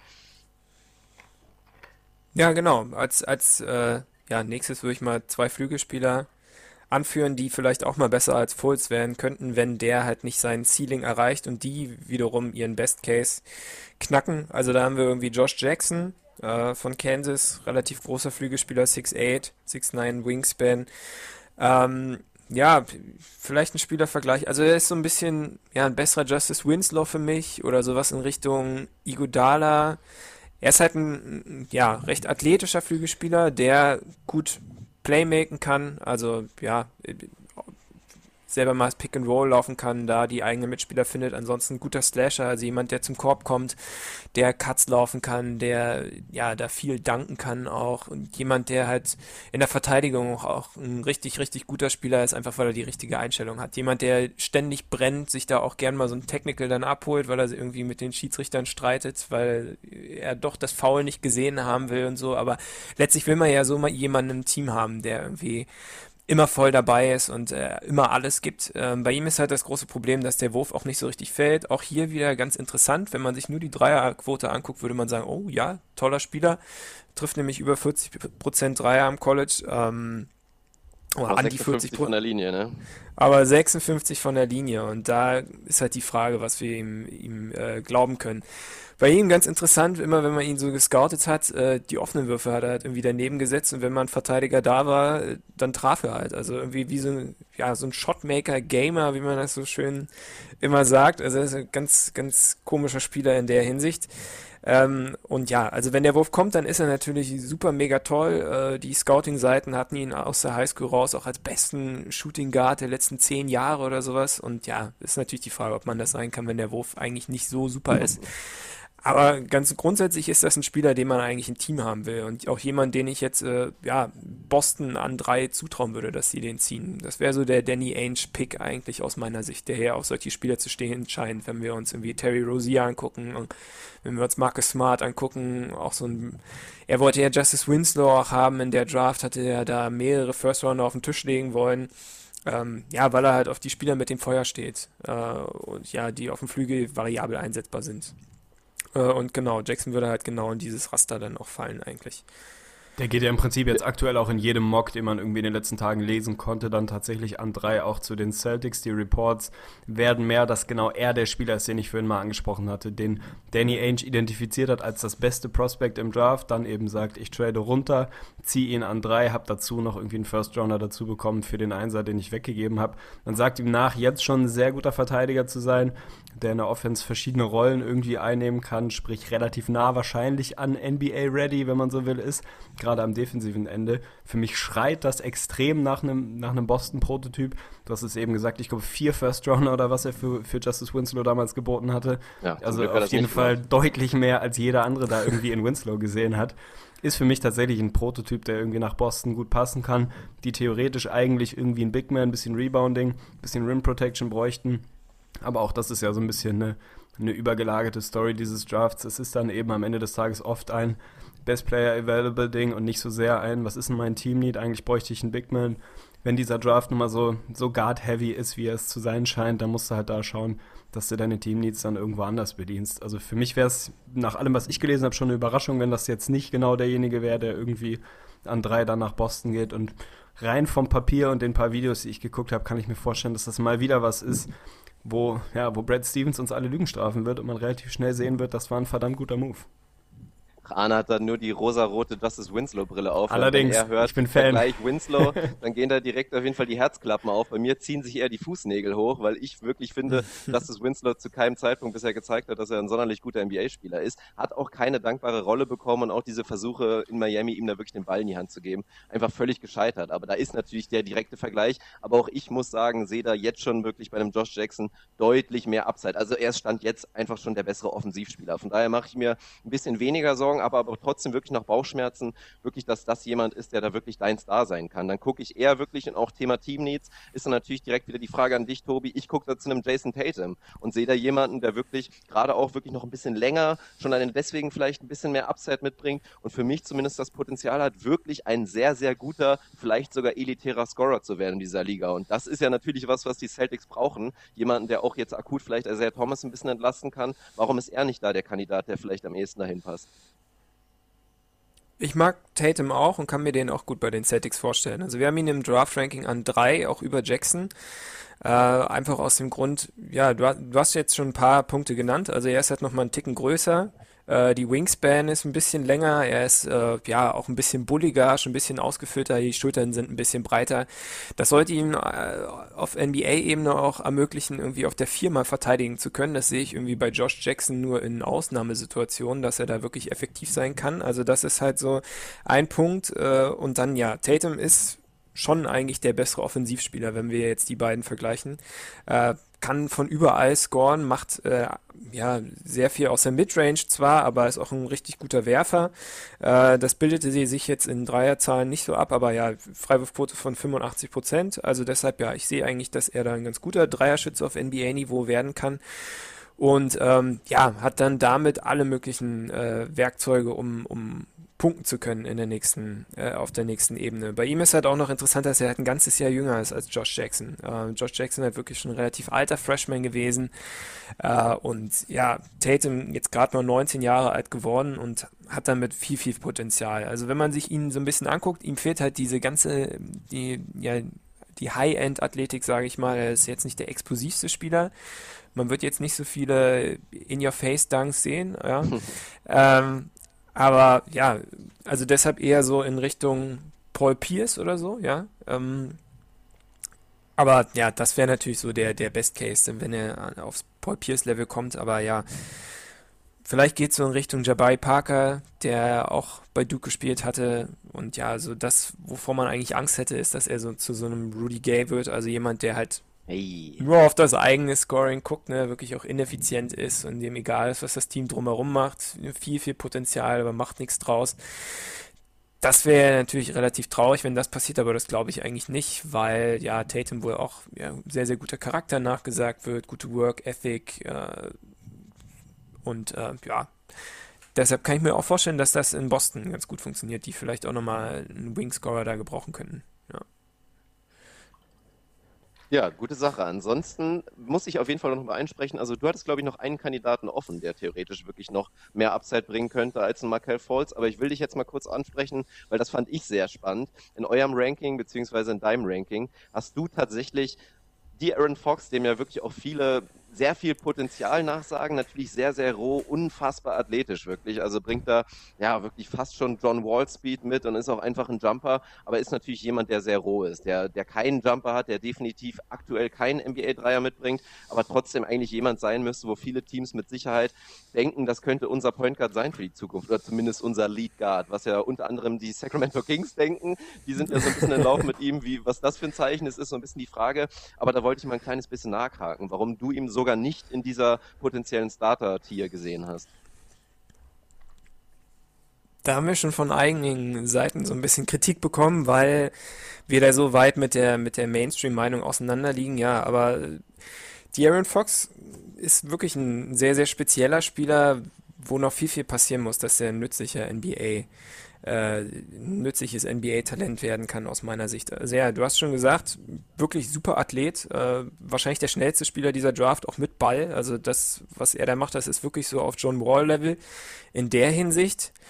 Ähm, aber ja, was dann abseits dessen passiert, ist halt relativ schwierig für einen NBA-Fit. Also das Große, was natürlich wirklich hervorsticht, ist der fehlende Wurf. Äh, hatte am College, glaube ich, 24% Dreierquote ähm, und ja, hat er teilweise auch Würfe verweigert, ähm, wurde natürlich immer abgestraft, was so das Spacing abging. Also Verteidiger sanken halt immer extrem weit ab.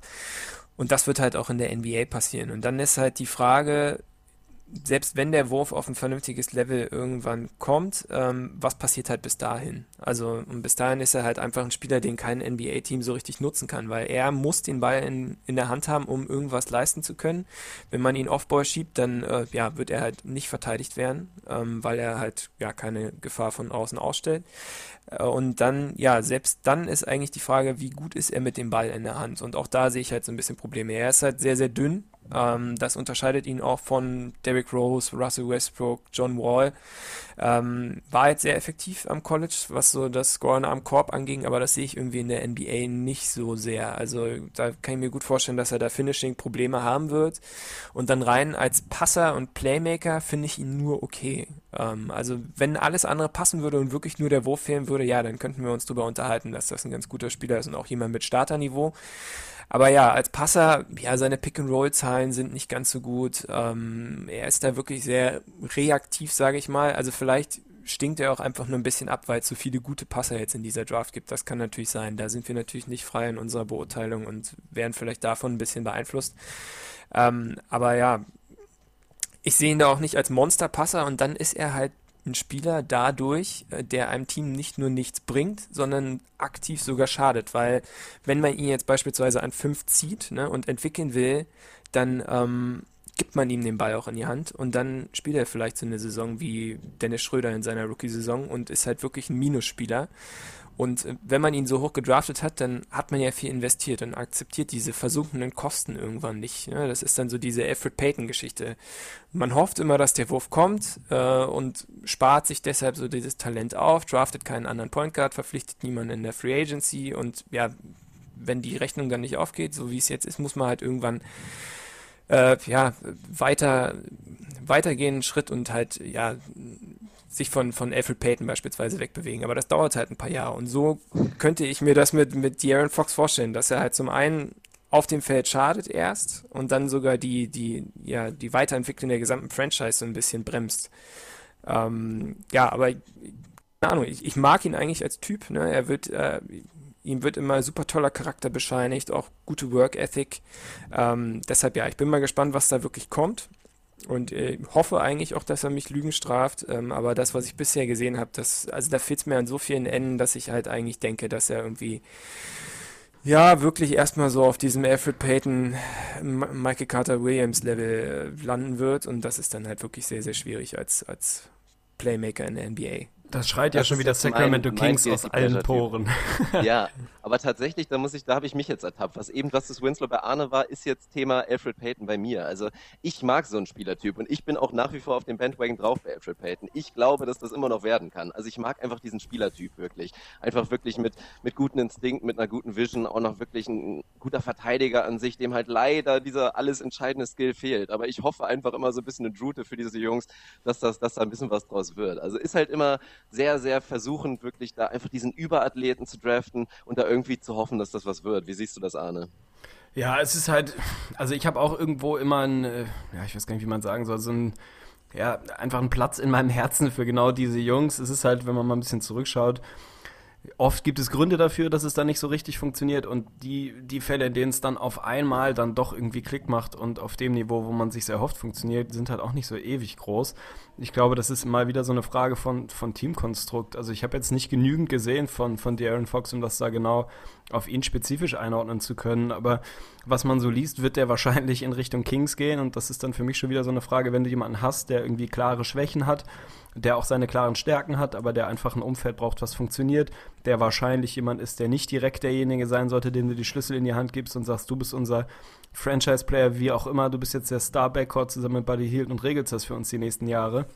Und dann hört sich das für mich schon so an, als könnte das ein, ein relativ böses Erwachen geben. Andersrum stell so jemanden irgendwie mit einer mit einer klar definierten Rolle, die vielleicht irgendwie nicht, nicht gleich A plus ist, sondern ein bisschen unterm Radar sich erstmal entwickeln kann, dann kann ich mir auch wieder vorstellen, dass das funktioniert. Das war, glaube ich, auch bei Alfred Payton die letzten Jahre immer so ein bisschen problematisch, dass du von ihm halt erwartet hast, irgendwie ein Top 15 NBA Starting Point Guard zu sein, der halt Stand jetzt noch nicht ist und wer weiß, ob er das jemals sein kann. Aber da gehen dann halt Anspruch und Wirklichkeit oft auseinander. Also ich glaube, ich stecke so jemanden, weiß ich nicht, mal wieder zum hundertsten Mal Prototyp San Antonio Spurs, dann mhm. funktioniert das wahrscheinlich. Pack den zu den Kings und das funktioniert wahrscheinlich nicht. Also mhm. es ist halt auch einfach eine Frage des Umfeldes. Ich finde es ganz spannend und auch, da sind wir wieder, wir machen immer so heimlich, so leicht schon nebenbei so einen Mock-Draft. Wir werden es, glaube ich, am Ende auch nochmal wirklich schnell zusammenfassen, damit man da so eine kleine Übersicht hat. Aber ich würde ihn gerne bei den Suns sehen. Also ich kann es mir gut vorstellen, wie er sich einfach neben dem Devin Booker wirklich zusammen entwickelt. Und die Suns ist ja wirklich auch eine Franchise. Es gab jetzt da auch schon, schon ein, zwei Trade-Gerüchte, dass die wirklich ihre, so ein Riesenpaket schnüren könnten, um sich auch ihren Start zu holen. Aber die Suns, glaube ich, wirklich eine Franchise mit viel Geduld und die bereit sind, diesen langen Weg zu gehen. Und auch ein Devin Booker, der Hype um sein 70-Punkte-Spiel war natürlich sehr, sehr groß in der letzten Saison. So ein bisschen unberechtigt. Der genießt eigentlich meiner Meinung nach auch ein bisschen zu guten Ruf, meiner, Meinung, so ein bisschen overrated. Aber trotzdem, die beiden Jungs mit Geduld sich zusammen entwickeln zu sehen, wäre für mich schon eine spannende Sache. Und im Prinzip musst du ja dann neben ihnen wirklich einen Knockdown-Shooter stellen. So defensiv ist das vielleicht wieder problematisch, bis da sind wir bei den Suns auf einem Niveau, da muss man eigentlich da gar nicht drüber nachdenken, ob jetzt vielleicht die Defensive nicht so gut ist. Also siehst du das potenziell als fit, Tobi, oder, oder ist das nicht so passend? Ja, ich kann mir das schon gut, ganz gut vorstellen. Also ja, da einen super tollen Shooter neben ihm zu haben, das das muss halt auf jeden Fall sein. Äh, Booker würde ich da auch mit Malik Monk, also seinem Backcourt-Partner aus diesem Jahr, also Fox Backcourt-Partner aus diesem Jahr bei Kentucky, vergleichen und das funktionierte ja auch super. Also von daher muss er, muss er sich da gar nicht groß umgewöhnen, mit, mit wem er da eigentlich spielt. Ähm, und äh, ja, wenn, wenn jetzt irgendwie auf den großen Positionen noch was passiert, Dragan Bender mal das, das äh, auch umsetzt, was er vor der Draft letztes Jahr angedeutet hatte, was seinen Wurf beispielsweise angeht, dann hat man halt irgendwie schon auf, auf zwei Positionen genug Spacing und er kann irgendwie in die Zone kommen. Also er, ich fände das nicht, nicht verkehrt, äh, Fox da zu nehmen. Allerdings würde ich wahrscheinlich eher mit einem anderen Point Guard dann gehen an der Stelle. Nämlich derjenige, der, der vorhin noch in, in, in meiner Aufzählung gefehlt hat, äh, an Spielern, die vielleicht mal besser sein können als Fultz, wenn alles, alles richtig läuft. Oha, na, da musst du direkt mal raus. Stabile Überleitung, ja. Von wem reden wir? Wer fehlt denn jetzt noch? Da müsste, sind wir schon bei Dennis Smith Jr., schwieriger Name, oder, oder von wem redest du? Ja, genau. Äh, der hat irgendwie noch mehr Potenzial für mich. Ähm, ist zwar ein bisschen kleiner als, als Fox, aber ja, der viel bessere Werfer, viel besserer Playmaker auch. Ich finde ihn auch athletisch besser, obwohl ja äh, auch Fox ein Überathlet ist. Aber ja, bei Athletik kommt es auch immer drauf an, was, über was wir halt reden. Fox ist halt eher so dieser explosive, schnelle. Äh, Smith ist auch recht explosiv, sehr sprunggewaltig, ähm, bringt aber auch so ein bisschen mehr Masse mit. Also er hat, glaube ich, irgendwie Und Masse 30 Pfund mehr auf 30 Pfund mehr mit, genau. Und ähm, ja, kann damit halt ganz andere Spieler also verteidigen, beispielsweise. Und ähm, ja, bei Smith, ja, da sehe ich halt eher so diesen, diesen prototypischen NBA-Point Guard, der sehr viel Pick and Roll laufen kann, der da wirklich eine Offensive in der Hinsicht tragen kann, weil er eben auch nicht nur als Passer, sondern auch als Scorer gefährlich ist. Und wenn der zum richtigen Team kommt, dann äh, kann ich mir auch vorstellen, dass das ein sehr guter Spieler werden kann.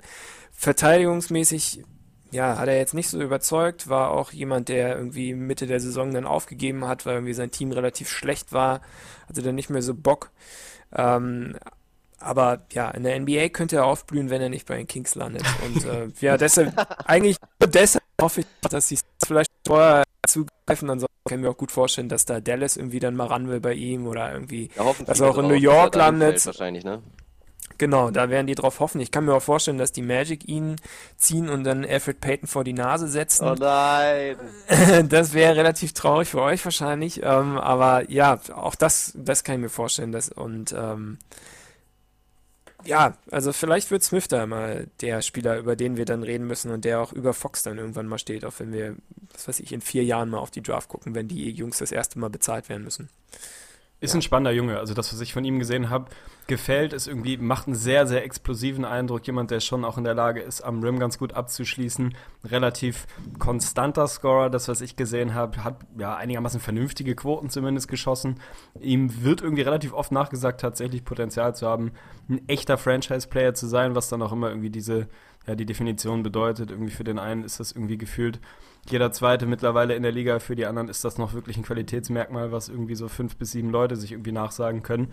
Das ist ja irgendwie ein bisschen allgemein die Geschichte dieses Drafts. Es gibt so unglaublich viele Point Guards oder zumindest Guards, denen man nachsagt, da wirklich eine, eine gute Entwicklung, eine gute Rolle spielen zu können. Und es gibt gefühlt 15 Teams in der Liga, die gerade auf der Suche nach einem vernünftigen Point Guard sind. Also wir haben irgendwie die Magic, die da eventuell interessiert sind. Wir haben die Kings, die massiven Bedarf haben. Wir haben die Knicks, die Bedarf haben. Philly hat seinen jetzt vermutlich gedeckt. Natürlich die Magic hoffen so ein bisschen, dass da hinten durch was rausfällt. Also ist vielleicht auch eine Chance, dass da ein bisschen andere Spielertypen, die vielleicht theoretisch ein, ein fast besserer Junge sein können, individuell noch ein bisschen weiter hinten zu gebrauchen sind. Also ich glaube, wir alle müssen nachher nochmal in Richtung, in Richtung Mock schauen, wie sich das dann wirklich, dann wirklich einsortiert. Viele, viele in, ja, in Reihen der Dallas Mavericks hoffen, dass der dann noch da sein kann. Das ist, geil. Ist ja. für mich eine spannende Sache. Andersrum sehen die nächsten jetzt die Mavs natürlich schon wieder Marker anziehen und den nächsten Nowitzki irgendwie ranzüchten, einfach weil es ein großer Shooter ist.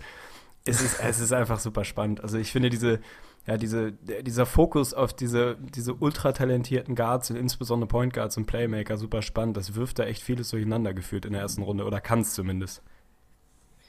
Ja, dann will ich noch einmal wirklich, also Markkanon ist schon ein gutes Stichwort, da will ich gleich nochmal drauf kommen. Was mich natürlich auch noch sehr interessiert, ist die, die Meinung von Tobi über Frank, Frank, Frank. Jetzt wird spannend Nachname, da musst du mir, glaube ich, auch nochmal aufhören. Nitilikina oder wie auch immer, der Franzose. Sehr, sehr spannende Junge, aber ich will erstmal nochmal von dir wissen, und das ist auch eine, eine Herzensangelegenheit, aber im negativen Sinne. Erzähl mir bitte oder gib mir Hoffnung, warum wird Malik Monk nicht der nächste Zach Levine? Und nur um das nochmal kurz für alle zu erklären, das heißt nichts Gutes.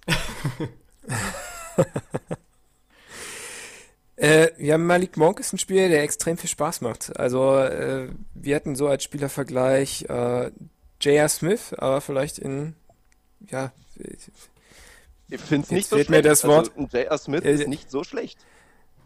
Ja, jetzt, jetzt fehlt mir das Wort halt nicht insane, sondern halt irgendwie so, ja, mit, Man, man weiß, was du meinst.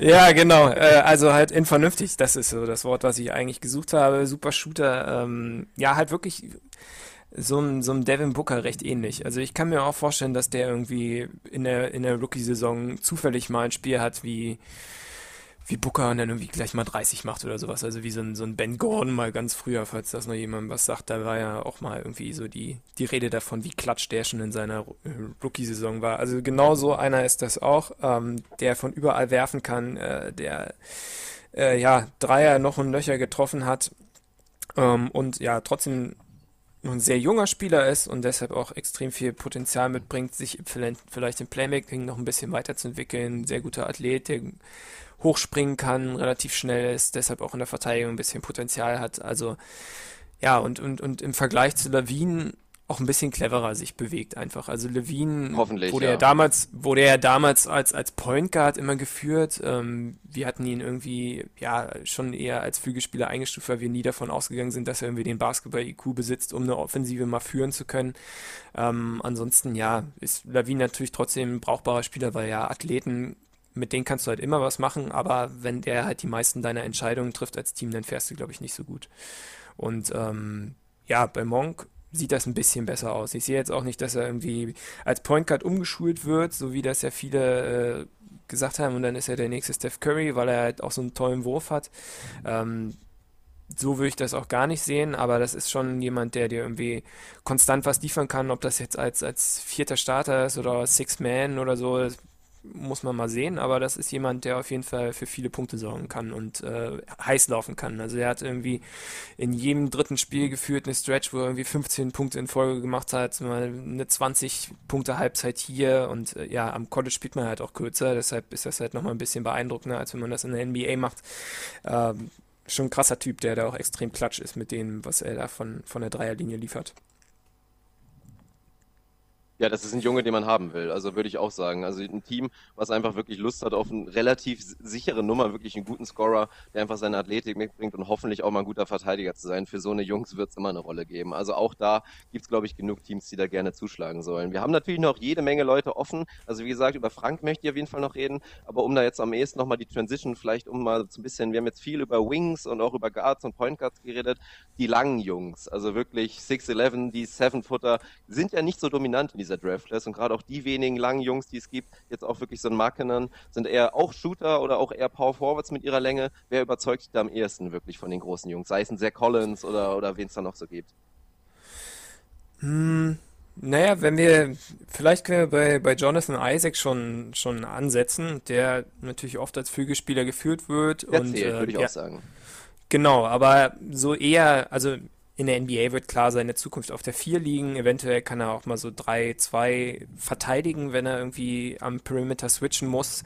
Aber ja, eher jemand, der, der am Korb zu Hause ist, der also ja eher auf der 4 spielt, vielleicht sogar mal auf die 5 rücken kann. Extrem vielseitiger Verteidiger, macht viel mit seiner Beweglichkeit, hat extrem gute Fußarbeit da, ist aber auch ewig lang. Also er ist 6'11 groß, 7'1 Wingspan, richtig gute Instinkte dort auch in der Verteidigung. Ist ein sehr, sehr guter Help-Defender, der da wirklich von der, von der Weak Side mal reinkommen kann und auch einen Schuss verändert, äh, Monsterblock rausholt. Also auf den bin ich auch sehr gespannt. Den hätte ich auch gern höher, einfach weil er ja, so viel Verteidigungspotenzial da mitbringt, aber in der Offense reicht's mir halt nicht. Ähm, da hat er halt schon am College nur als Rollenspieler agiert, hat er wenig irgendwie selbst kreiert, ist nie irgendwie das Pick and Roll mal gelaufen oder hat den Ball wirklich mal länger auf den Boden gesetzt, sondern hat immer nur so, ja, okay, mal aus dem Face-Up hier zwei, drei Dribbles zum Korb oder halt als Spot-Up-Shooter in der Ecke geparkt, ähm, weil, weil dort andere äh, Spieler in seinem Teams eher balldominant waren. Und ja, wenn man das am College schon nicht liefern kann, dann wird es halt schwer, sich in der NBA jetzt noch als, als Creator oder so weiterzuentwickeln. Also er ist natürlich der perfekte Fit für alle Teams, die einen super Top-End Rollenspieler brauchen. Also ich, er wird ganz oft bei, bei, bei den Timberwolves gemockt. Da fände ich ihn halt auch super. Dort würde er halt super hinpassen, weil er ist zwar nicht dieser mega Upside-Pick, also ich kann mir nicht vorstellen, dass der mal besser als Fultz wird, weil ihm einfach an der Offensive fehlt. Aber er ist halt ein relativ sicherer Spieler, auch mit extrem hohen Floor. Und wenn du jetzt zum Beispiel wie Minnesota äh, ja deine, deine, deine Eckpfeiler eigentlich schon hast, so ein Towns zum Beispiel oder ein Wiggins oder ja, je nachdem, das wisst ihr besser als ich, wer da jetzt noch äh, mit zum Chor zählen sollte. Ricky Rubio, ja. Ja, da Nee, würde, nee, da würde der Arthur aus unserer Redaktion noch auf jeden Fall zustimmen. Unser Timberwolves-Fan und größter Ricky Rubio-Anhänger dieses Planeten, glaube ich. Ähm, Den muss er sich Ja, teilen das wird mit eng. Also das wird ein schwerer Kampf. Ja, ähm, aber genau, also genau für solche Teams ist halt Isaac so der richtige Spieler, ne? Jemand, der wirklich äh, sicheren Wert liefern wird, da als Vierer für die Zukunft äh, extrem vielseitig ist und damit ja Lineups einfach für dich fixen kann auch in der Verteidigung. Das ist halt auch immer relativ wichtig so, wenn du solche Lineup-Connector hast, die irgendwie ermöglichen, den einen Spieler zu spielen, weil Isaac halt dessen defensive Schwächen ausgleichen kann oder so. Das ist, finde ich, immer ganz spannend, solche Spieler zu haben. Ja, und ansonsten danach wird es halt relativ schnell dunkel. Also wir haben keinen weiteren Big Man in der Starterriege jetzt verortet bei uns im Ranking. Einfach weil diese Jungs auch, naja, zum einen große Schwächen haben. Also wenn wir uns zum Beispiel Markan angucken, Finisher Seven Footer vielleicht der beste Shooter der Draft, sogar noch besser als Monk, würde ich sogar sagen. Also Oha. das Wurfhändchen ist super, super toll. Ähm, was der da von drei gemacht hat, oder auch, ja, Freiwürfe sind natürlich auch wieder Indikator, trifft er als Big Man fast 85 Prozent. Also das ist äh, grandios, was er liefert. Also kann da auf jeden Fall ja, auch Dreier in der NBA treffen, so in Richtung Channing Frye, Ryan Anderson. Das Problem ist halt so ein bisschen die Verteidigung. Ähm, er ist auf jeden Fall kein Ringbeschützer, deshalb wird er so auf der 4 gefangen sein. Und dann ist halt, ja, dafür ist er zum Beispiel als Playmaker zu schlecht in der Offensive, ähm, kann er nicht so viel off the dribble machen. Und ja, in der Verteidigung wird er wahrscheinlich ein Minus sein. Ich mag eigentlich das, was er am Perimeter macht, ganz gern, aber er ist halt absolut niemand, der den Post verteidigen kann. Damit, ja, das, also damit ist man halt kein Starter in der NBA. Ähm, Zach Collins da könnte, da könnte noch was gehen. Auch extrem talentierter junger Freshman von Gonzaga, Seven Footer, bringt eigentlich alles mit, was man jetzt haben möchte, so im Sinne von, er ist ein guter Verteidiger mit guter Fußarbeit, kann auch viel switchen, kann das Pick and Roll verteidigen. In der Offense deutet er an, dass der Wurf da ist, hat äh, ich glaube, 10 Dreier oder so getroffen in dieser Saison. Also eigentlich so dieser Unicorn-Player, den man haben möchte. Er ist auch jemand, der wirklich den Ring äh, beschützen kann. Vielleicht nicht auf allerhöchstem Niveau, aber schon auf ja, ganz hohen Standard.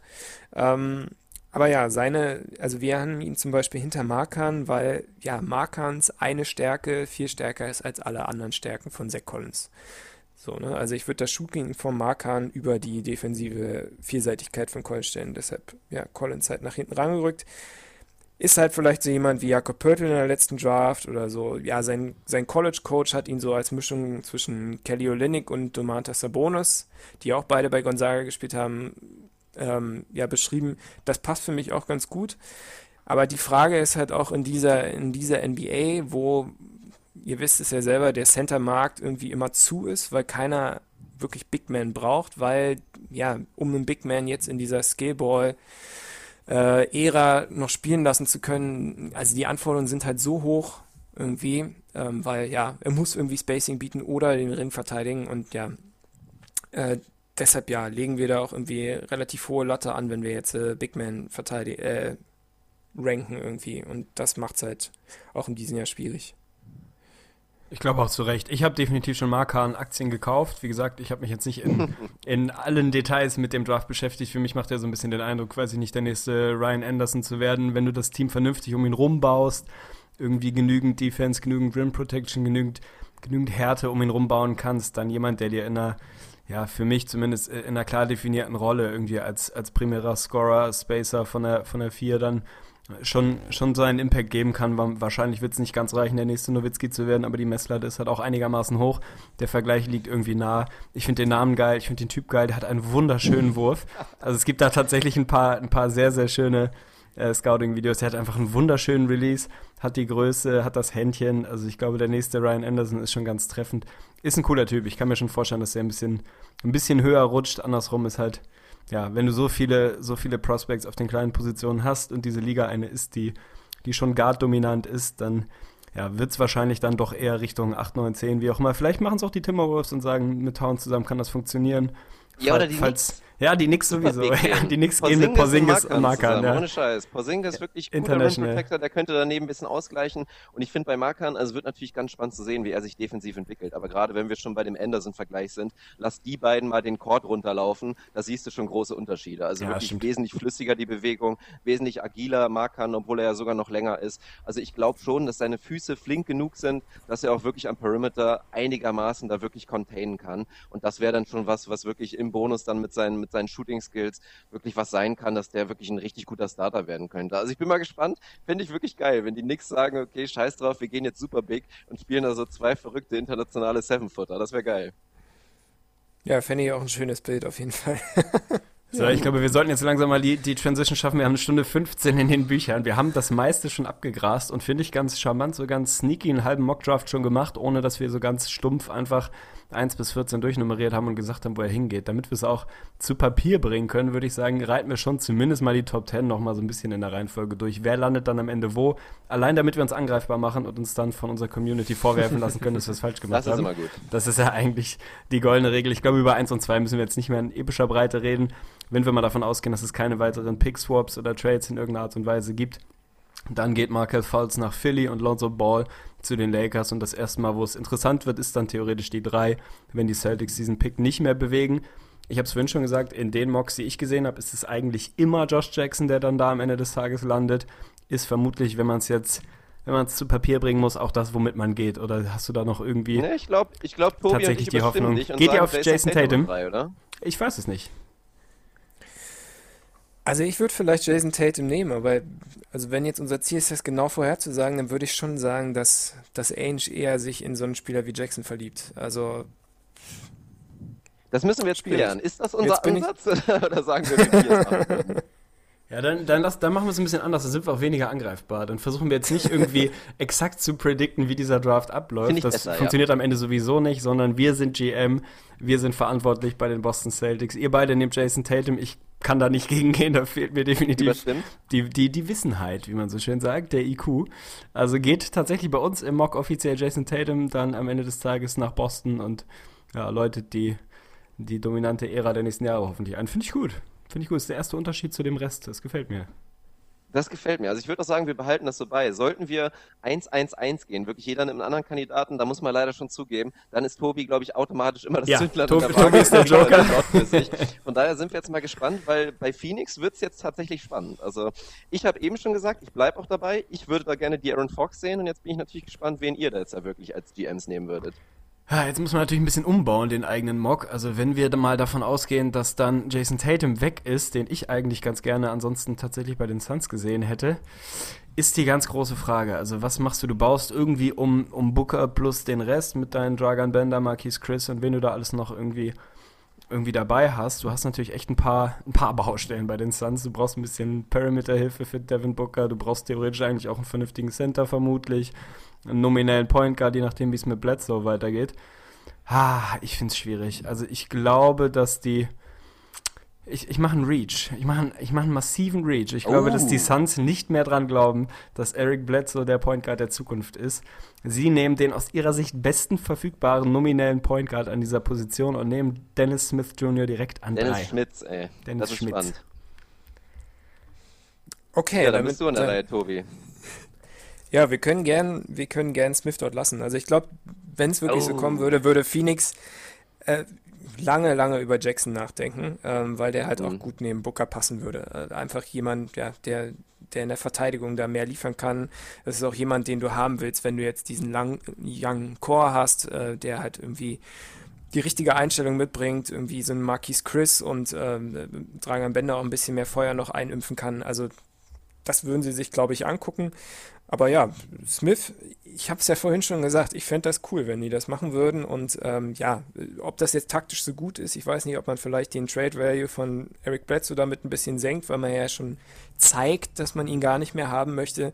Das wäre halt auch nochmal so eine Sache, die man im Hinterkopf haben muss. Vielleicht gibt es auch einen Draft Day Trade, keine Ahnung. Ähm, ja, von mir aus Smith.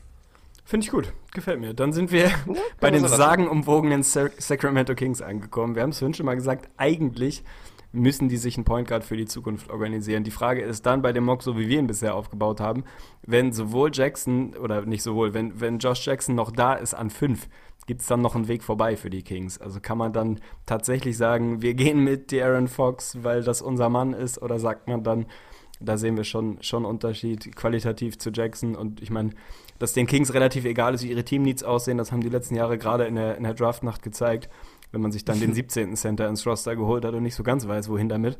Also ich glaube, den, den rationalen Vernunftgedanken können wir da an der Stelle eh mal ausblenden. Also spricht dann irgendwas gegen Josh Jackson für die, für die Kings an 5?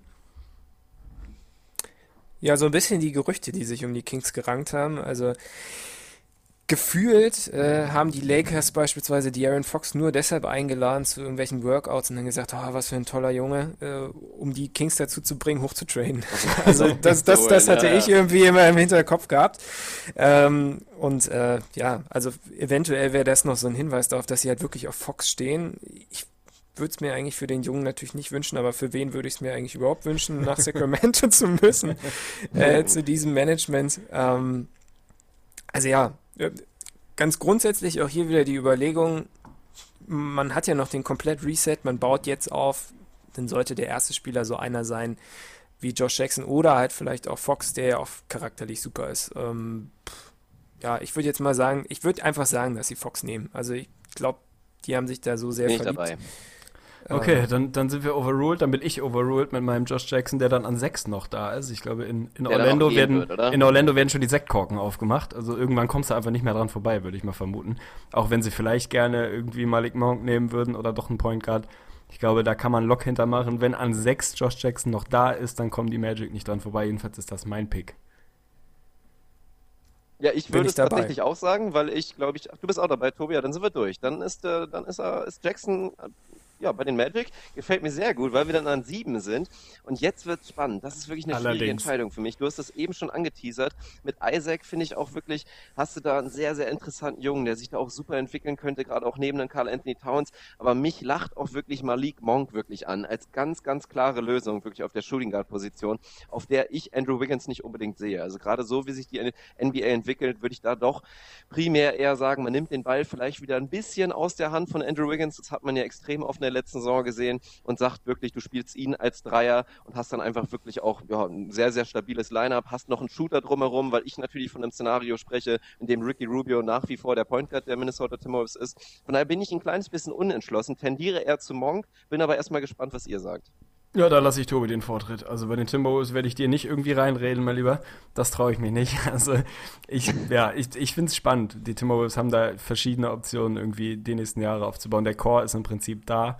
Ich bin gespannt, was Tobi sagt. Geht man wirklich mit Isaac und pairt den irgendwie mit Towns und sagt, wir gehen jetzt auf der großen Position irgendwie voran? Oder sagt man tatsächlich klassisch, wir gehen absolut most upside, weil wir irgendwie Towns immer noch, vergisst man gerne, 21 ist und noch ein paar Jahre hat, bis er wirklich in der Prime ist.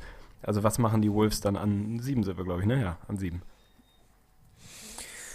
Also ich würde ich würd dir gerne zu Isaac raten an der Stelle. Ähm, vielleicht klang das vorhin gar nicht so durch. Also jetzt zu sagen, dass der Junge gar keinen Upside hat, das, das stimmt halt auch nicht. Und er ist halt auch erst, wo, wo habe ich es so stehen? Er ist noch keine 20. Also, und dann diese Länge im Frontcourt zu haben, diese Variabilität in der Defense, also da führt für mich irgendwie kein Weg vorbei. Ich glaube auch, dass der Wurf ganz gut ist und ja, wenn du halt deine Stars schon hast, dann brauchst du ja auch gar keinen mehr, der noch irgendwie mehr Punkte liefert. Also klar, okay, wenn man jetzt Wiggins nicht ganz so gut sieht, dann ja, könnte es schon Sinn machen, da nochmal jemand anderen den Ball in die Hand zu geben. Aber ja, anscheinend evaluiert man ja auch die, die kleinen Positionen nicht ganz so gut. Äh, Chris Dunn, das hat ja nicht ganz so funktioniert. Aber ja, wir hatten ihn auch relativ hoch. Das war jetzt so ein bisschen schade. Ähm, aber ja, ich würde da mit Isaac gehen. Also den Fit mag ich wirklich, wirklich sehr für die Wolves. In völliger, ja, in völliger Unwissenheit schließe ich mich an. Isaac geht zu den Timberwolves. nee, ist okay. Ich wurde überzeugt, dann machen wir das so. Und dann, ja, wird spannend. Ich habe mich eben schon geäußert und wir bleiben auch dabei. Also ich würde auch sagen, wenn wir jetzt Stand jetzt so weitergehen und dann 8 wird gepickt und Monk ist dann jetzt noch da, würde ich fast vermuten, dass die Knicks dann wirklich da Ja sagen. Aber das wollten wir ja nicht so machen. Von daher, ich gehe auf die Twin Towers und sage da, die Knicks sollten Mackern ziehen. Finde ich interessant. Ich kann nicht anders. Ich glaube, dass Malik Monk da jemand ist, der da, der da schon gut hinpassen kann. Irgendwie die, die Combo, das, das Trio, das Trio, wer auch immer überalterter Point Guard auf der Eins, wen auch immer wieder dahinstellen, mit Mello und Porzingis irgendwie als, ja, als Duett weiter, was, was den Flügel und Frontcourt angeht und dann mit Malik Monk jemanden, der dir dringend benötigtes Scoring geben kann, falls die Knicks weiterhin die nächsten 35 Jahre irgendwie an der Triangle festhalten oder an an vielen Triangle-Elementen jedenfalls von dem, was, was Tobi vorhin gesagt hat, kann man sich schon vorstellen, dass es bei Monk passen kann. Widersprich mir, wenn du das anders siehst, aber da sieht zumindest auf den ersten Blick das schon so aus, als könnte das funktionieren. Warum nicht? Dann hast du da echt Scoring ohne Ende, hast wahrscheinlich den nächsten mittelmäßig effizienten Scorer neben Carmelo Anthony und die nix machen, was die nix halt machen. Also irgendwo kann man sich wieder ganz gut vorstellen. Lass fliegen das Ding und wir schauen, was bei rauskommt. J.R. Smith hat da eine schöne Zeit gehabt, warum nicht? Vielleicht kann er da in seine Fußstapfen treten. Also ich gehe mit Monk nach New York. Mhm. Ja, ich glaube, die Knicks werden sich extrem ärgern in dem Szenario, weil die wahrscheinlich darauf gehofft haben, dass einer der anderen Point Guards ja. fällt. Also die werden auf jeden Fall auf Smith oder Fox geschielt haben. Nilikina war auch wohl da und äh, hat einen Workout gemacht, sollte die ganze Zeit Triangle laufen. Ähm, ja, das mal dahingestellt, ob das noch irgendwie zeitgemäß ist. Ähm, ja, was, was machen sie jetzt mit den Spielern, die jetzt schon weg sind? Also ich glaube auch Isaac hätten sie sehr, sehr, sehr, sehr gern genommen. Hm. Ja, vielleicht nehmen sie Monk. Also ich glaube nicht, dass sie Nilikina so gut sehen, dass sie da zugreifen. Was ich, ja. Ah, es ist richtig schwer. Aber wir nehmen jetzt einfach Monk, weil ich nämlich Nilikina gern zu den Mavs schiebe. Ich wollte gerade sagen, genau. das wäre auch mein ja, Argument genauso, gewesen. Gen das muss genauso ist es. Das wäre wirklich auch ein schönes Szenario. Ja, und die sind halt auch wirklich verliebt und können mit dem Spielertypen halt auch viel mehr anfangen. Also Nilikina, da ist halt das Problem bei dem Nix-Fick, dass er nicht sofort der, der ja, der wirkliche Playmaker sein kann, der primäre Ballhändler. Soweit ist er vielleicht noch nicht. Also in seinem, in seinem Clubteam in Straßburg hat er halt wirklich wie ein Rollenspieler gespielt und meistens auf der 2 neben einem etatmäßigen Point Guard. Und ähm, ja, in der Offensive stand oft in der Ecke rum, hat aber die Dreier dafür getroffen. Dass er was kann, hat er aber bei den Jugendnationalmannschaften gezeigt. Da war jetzt im Dezember ein großes Turnier, da ist er MVP geworden. Frankreich hat das auch gewonnen, die, die U18 EM dort in der Türkei.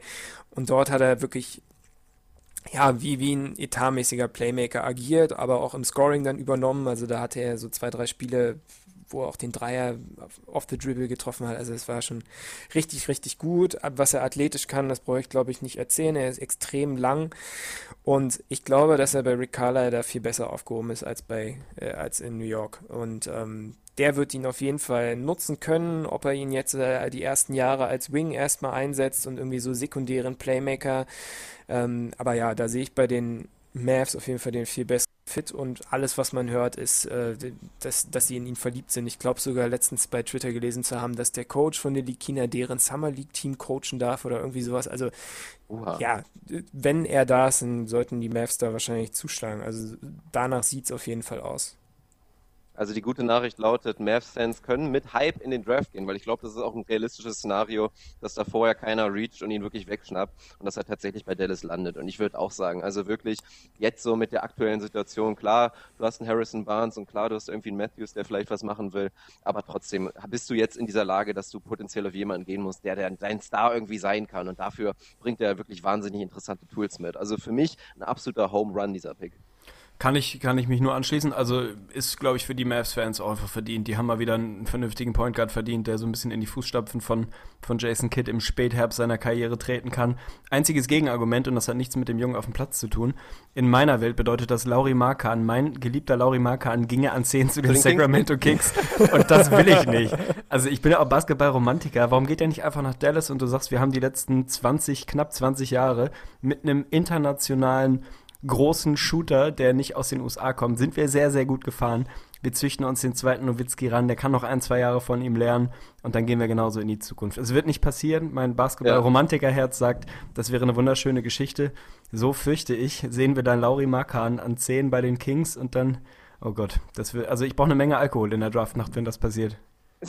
Das Dallas-Szenario ist eigentlich ganz gut. Dann könnte er halt diesen Steve Nash-Job machen, den, die, den er jetzt bei den Warriors gerade auch schon macht. Wirklich, wenn er denn aufhört und es leider der Fall ist, dass Dirk Nowitzki nicht mehr in der NBA aktiv ist, das dann kann passieren. er noch so ein bisschen der, der Personal Trainer von, von Mark Kahn werden. Also ja, schade, aber ist nicht so passiert und ich glaube, man kann einen Lock dahinter machen, wenn wir die Kings so bisher in den vorherigen Draft-Jahrgängen gesehen haben. Sie nehmen da auf jeden Fall einen Big Man. Also, aber ich glaube auch nicht, Mark Kahn, sie nehmen einen, der einfach beschissen sein wird. Also ich schaue jetzt einfach mal durch in den Mock.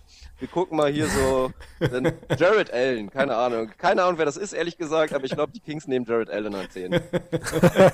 Dann lass uns doch mal ein bisschen Kompetenz mit an diese Stelle holen. Genau dafür haben wir dich, lieber Tobi. Äh, wer ist Jared Allen, wer ist Justin Patton und nehmen die Knicks vielleicht dann doch Marke an? Ja, eigentlich müssen wir ja nach einem, nach einem relativ unbekannten internationalen Big Man suchen, wenn wir jetzt hier die Kings hier an 10 sehen, genau. Äh, es gibt leider keinen, keinen großen Griechen dieses Jahr, aber äh, vielleicht, es gibt einen Letten irgendwie Anfang der ersten Runde, vielleicht greifen sie dazu. Ich weiß nicht, was Vladi da für Intel aus Europa bekommen hat. ähm, oh, wer ist denn hier? Mich lacht die gerade an 7-2. Ances Pasenchniks oder Gran Canaria.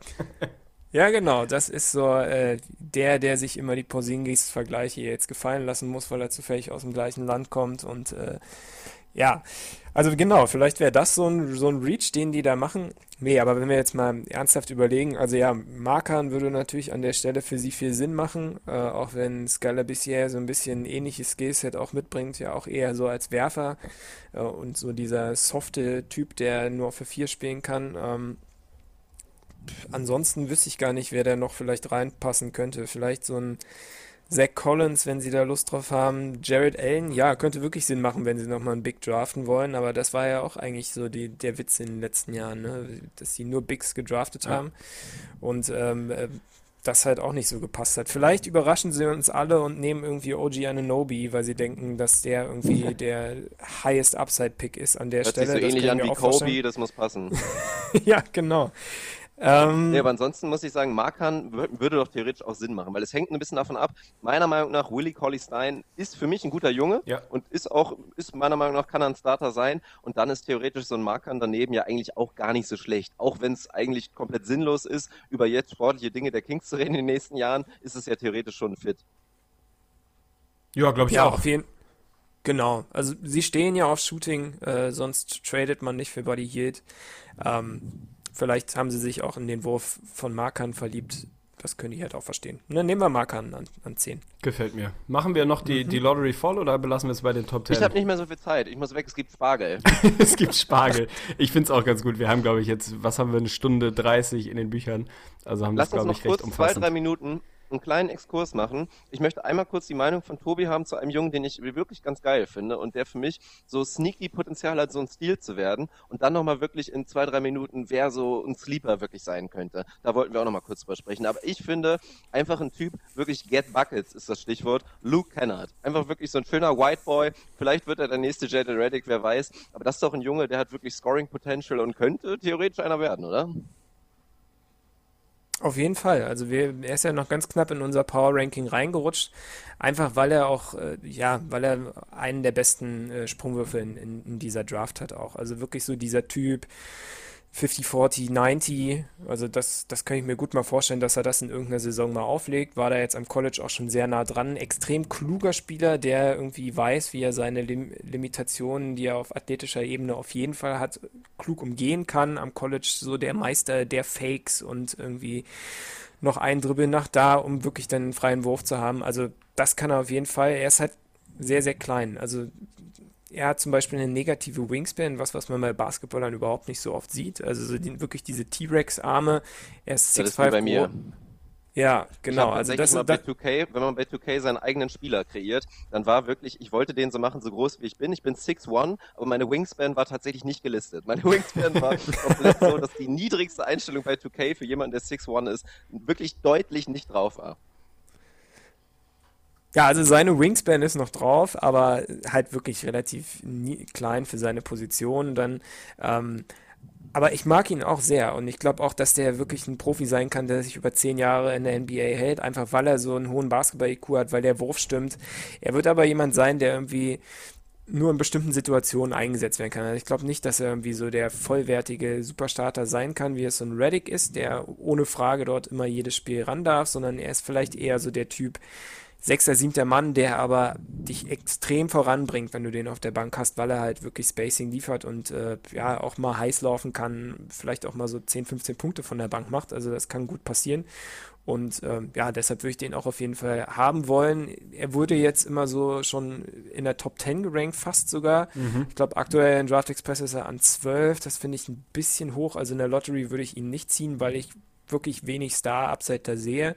Aber in der Region der Draft kommt es ja eigentlich nur darauf an, jetzt Leute zu finden, die wirklich auch in fünf Jahren noch in deinem Team sein können.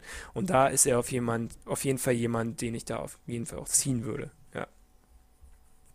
Ich habe den ja, in den ersten Sache. Mocks auch tatsächlich schon, schon an, an 10 bei den Kings landen sehen, mit dem Argument, wenn sie irgendwie vorher jemanden wie Fox ziehen, der nicht wirklich shooten kann, dass sie dann noch ein bisschen Shooting brauchen und dass der dann im Zweifel sich mit Buddy Hield ein bisschen beißt, ist bei den Kings egal. Also der Vielleicht ist, glaube ich, jemand. Der neue Source Castillo. Ja, der ist auf jeden Fall jemand, der, der glaube ich, äh, in den, in den Front Offices dieser Welt schon ja, ein, ein Stück weit ähm, Fantasie weg, zumindest, dass man einfach mal sagt, äh, da reach ich vielleicht mal ein bisschen und mach mal einen kleinen Gamble, wenn mein Pick ansonsten nicht so ewig viel wert ist. Für die Lottery sollte das normalerweise wahrscheinlich nicht reichen, aber wer weiß es denn? Am Ende des Tages, wie oft hat man schon eine komplette Lottery korrekt vorhergesagt? Gab es jetzt die letzten Jahre? Ich weiß nicht, wie es bei euch war oder wie oft ihr das wirklich gemacht habt, aber ja, am Ende kommt es ja in der Regel doch nicht, nicht ganz so, wie man sich das vorher irgendwie auf dem Papier zusammengemalt hat. Ja, immer wenn ich Lottery tippe, fühle ich mich auch daran erinnert, wie wenn ich das NCAA Tournament tippe. Es stimmt nie hinten. Also deshalb, ja, da, da braucht man auch gar nicht den Anspruch haben, das richtig zu tippen. Man kann jetzt halt clever überlegen, was Sinn machen würde und äh, ja, letztlich kommt es immer anders. Also Ja. ja, aber das ist ja auch Quatsch. Also wirklich da, sich irgendwie als Experte das dann auf die Fahne schreiben zu wollen, nur weil man einmal vielleicht die Lottery richtig getippt hat. Da wird ja noch so viel passieren. Und ich glaube, wir werden auch noch jede Menge Action sehen mit potenziellen Trades. Von daher ist das ja eh so ein bisschen müßig. Viel wichtiger ist auf jeden Fall die Arbeit, die du hier geleistet hast im Vorfeld und jetzt gerade auch für uns für den Podcast. Und da sind wir jetzt, glaube ich, langsam beim Abschluss und möchten auf jeden Fall einen riesen Shoutout an dich Allerdings. verteilen, dass du uns hier so sehr ausgeholfen hast. Hat, glaube ich, echt wirklich stabilen Mehrwert für unsere Hörer geliefert. Ja, und auf jeden Fall gerne wieder. Also, falls es dir gefallen hat, bist du herzlich gerne nochmal eingeladen für, für eine nächste Episode. Vielleicht mal so mit einem gewissen Abstand, um mal zu sehen, wie sich die ganzen Draft Guys so entwickelt haben. Und das hat mir auf jeden Fall sehr gefallen und von daher, ja, vielen Dank an dich. Kann ich mich nur anschließen. Tausend Dank. Das war eine, eine sehr bummelige Geschichte, hat uns extremst weitergeholfen. Danke dir. Ja, ich hatte auch extrem viel Spaß. Danke für die Einladung. Und ja, genau, wir, wir stehen zur Verfügung. Ich oh, möchte auch gerade nochmal den Shoutout an meinen Draft-Kollegen Philipp Servatius raushauen. Also wir haben das Ranking halt zusammen gemacht, was ihr bei uns auf der Seite findet. Äh, und ja, vielleicht kommen eure Hörer auch mal bei uns vorbei, schauen da mal rein. Ähm, da würde ich mich sehr freuen. Absolut, wer das nicht eh schon Ja. tut. Also ich glaube, ein großer Teil macht das wahrscheinlich eh schon, aber ansonsten schaut euch das Power Ranking mal an und es gibt allgemein zur NBA und insbesondere jetzt zum Draft gibt es da zu jedem Prospekt ein, ein paar interessante Geschichten und eine ganze Menge Content, der sich wirklich lohnt, mal reinzugucken. Kann mich nur anschließen, was Dirk vorhin meinte. Mit unglaublich viel Aufwand, Liebe zum Detail irgendwie aufbereitet. Also das das ist eine, eine perfekte Anlaufstelle, wenn man sich da ein bisschen, ein bisschen mehr darüber informieren will, als wir das bisher getan haben, fairerweise. Ja, so ist es. Also Shoutout auf jeden Fall auch an die kompletten Go-To-Guys. Wird mit Sicherheit nicht die letzte Kollaboration sein. Vor allen Dingen auch hier der Timberwolves Guy. Den Namen muss ich mir nochmal aufschreiben. Den lade ich auf jeden Fall ein, sobald wir Timberwolves Season Preview machen. Der kommt dann auf jeden Fall auch nochmal zu uns. Also schaut da auf jeden Fall rein. Go-To-Guys kennt ihr natürlich alle die Seite, müsst ihr einfach eintippen. Und ansonsten weiß ich nicht, falls man dich bei Twitter findet, Tobias Berger wahrscheinlich, musst du nochmal sagen. Und ansonsten, ja, machst das. Genau, hast du irgendwie ein besonderes Twitter-Handle, was man sonst nicht findet? Ich habe es nicht mehr genau im Kopf. Also hau gerne Äh, mal raus. tberger-gtg ist das bei mir. Und Ja, sehr gut. Also ansonsten- schaut da auf jeden Fall rein. Und dann, ja, würde ich sagen, ich setze mich jetzt an den Spargel. Habe ich mir verdient. Hast du dir verdient, Heute ja. geht's auch wieder nach Köln. Also die nächste Episode wird man wieder in dem normalen Setup liefern. Also werden wir auf jeden Fall wieder haben. Ich hoffe, es hat einigermaßen funktioniert. Das muss Arne mir gleich nochmal Ganz beantworten. hervorragend. Aber ansonsten war das, glaube ich, Episode 127 in the Books und wir freuen uns sehr auf die Draft Night und werden uns natürlich danach zeitnah melden, um dann auch so ein bisschen Draft Review-Episode natürlich rauszuknallen. So ist das. Macht's gut und bis bald. Buckle up for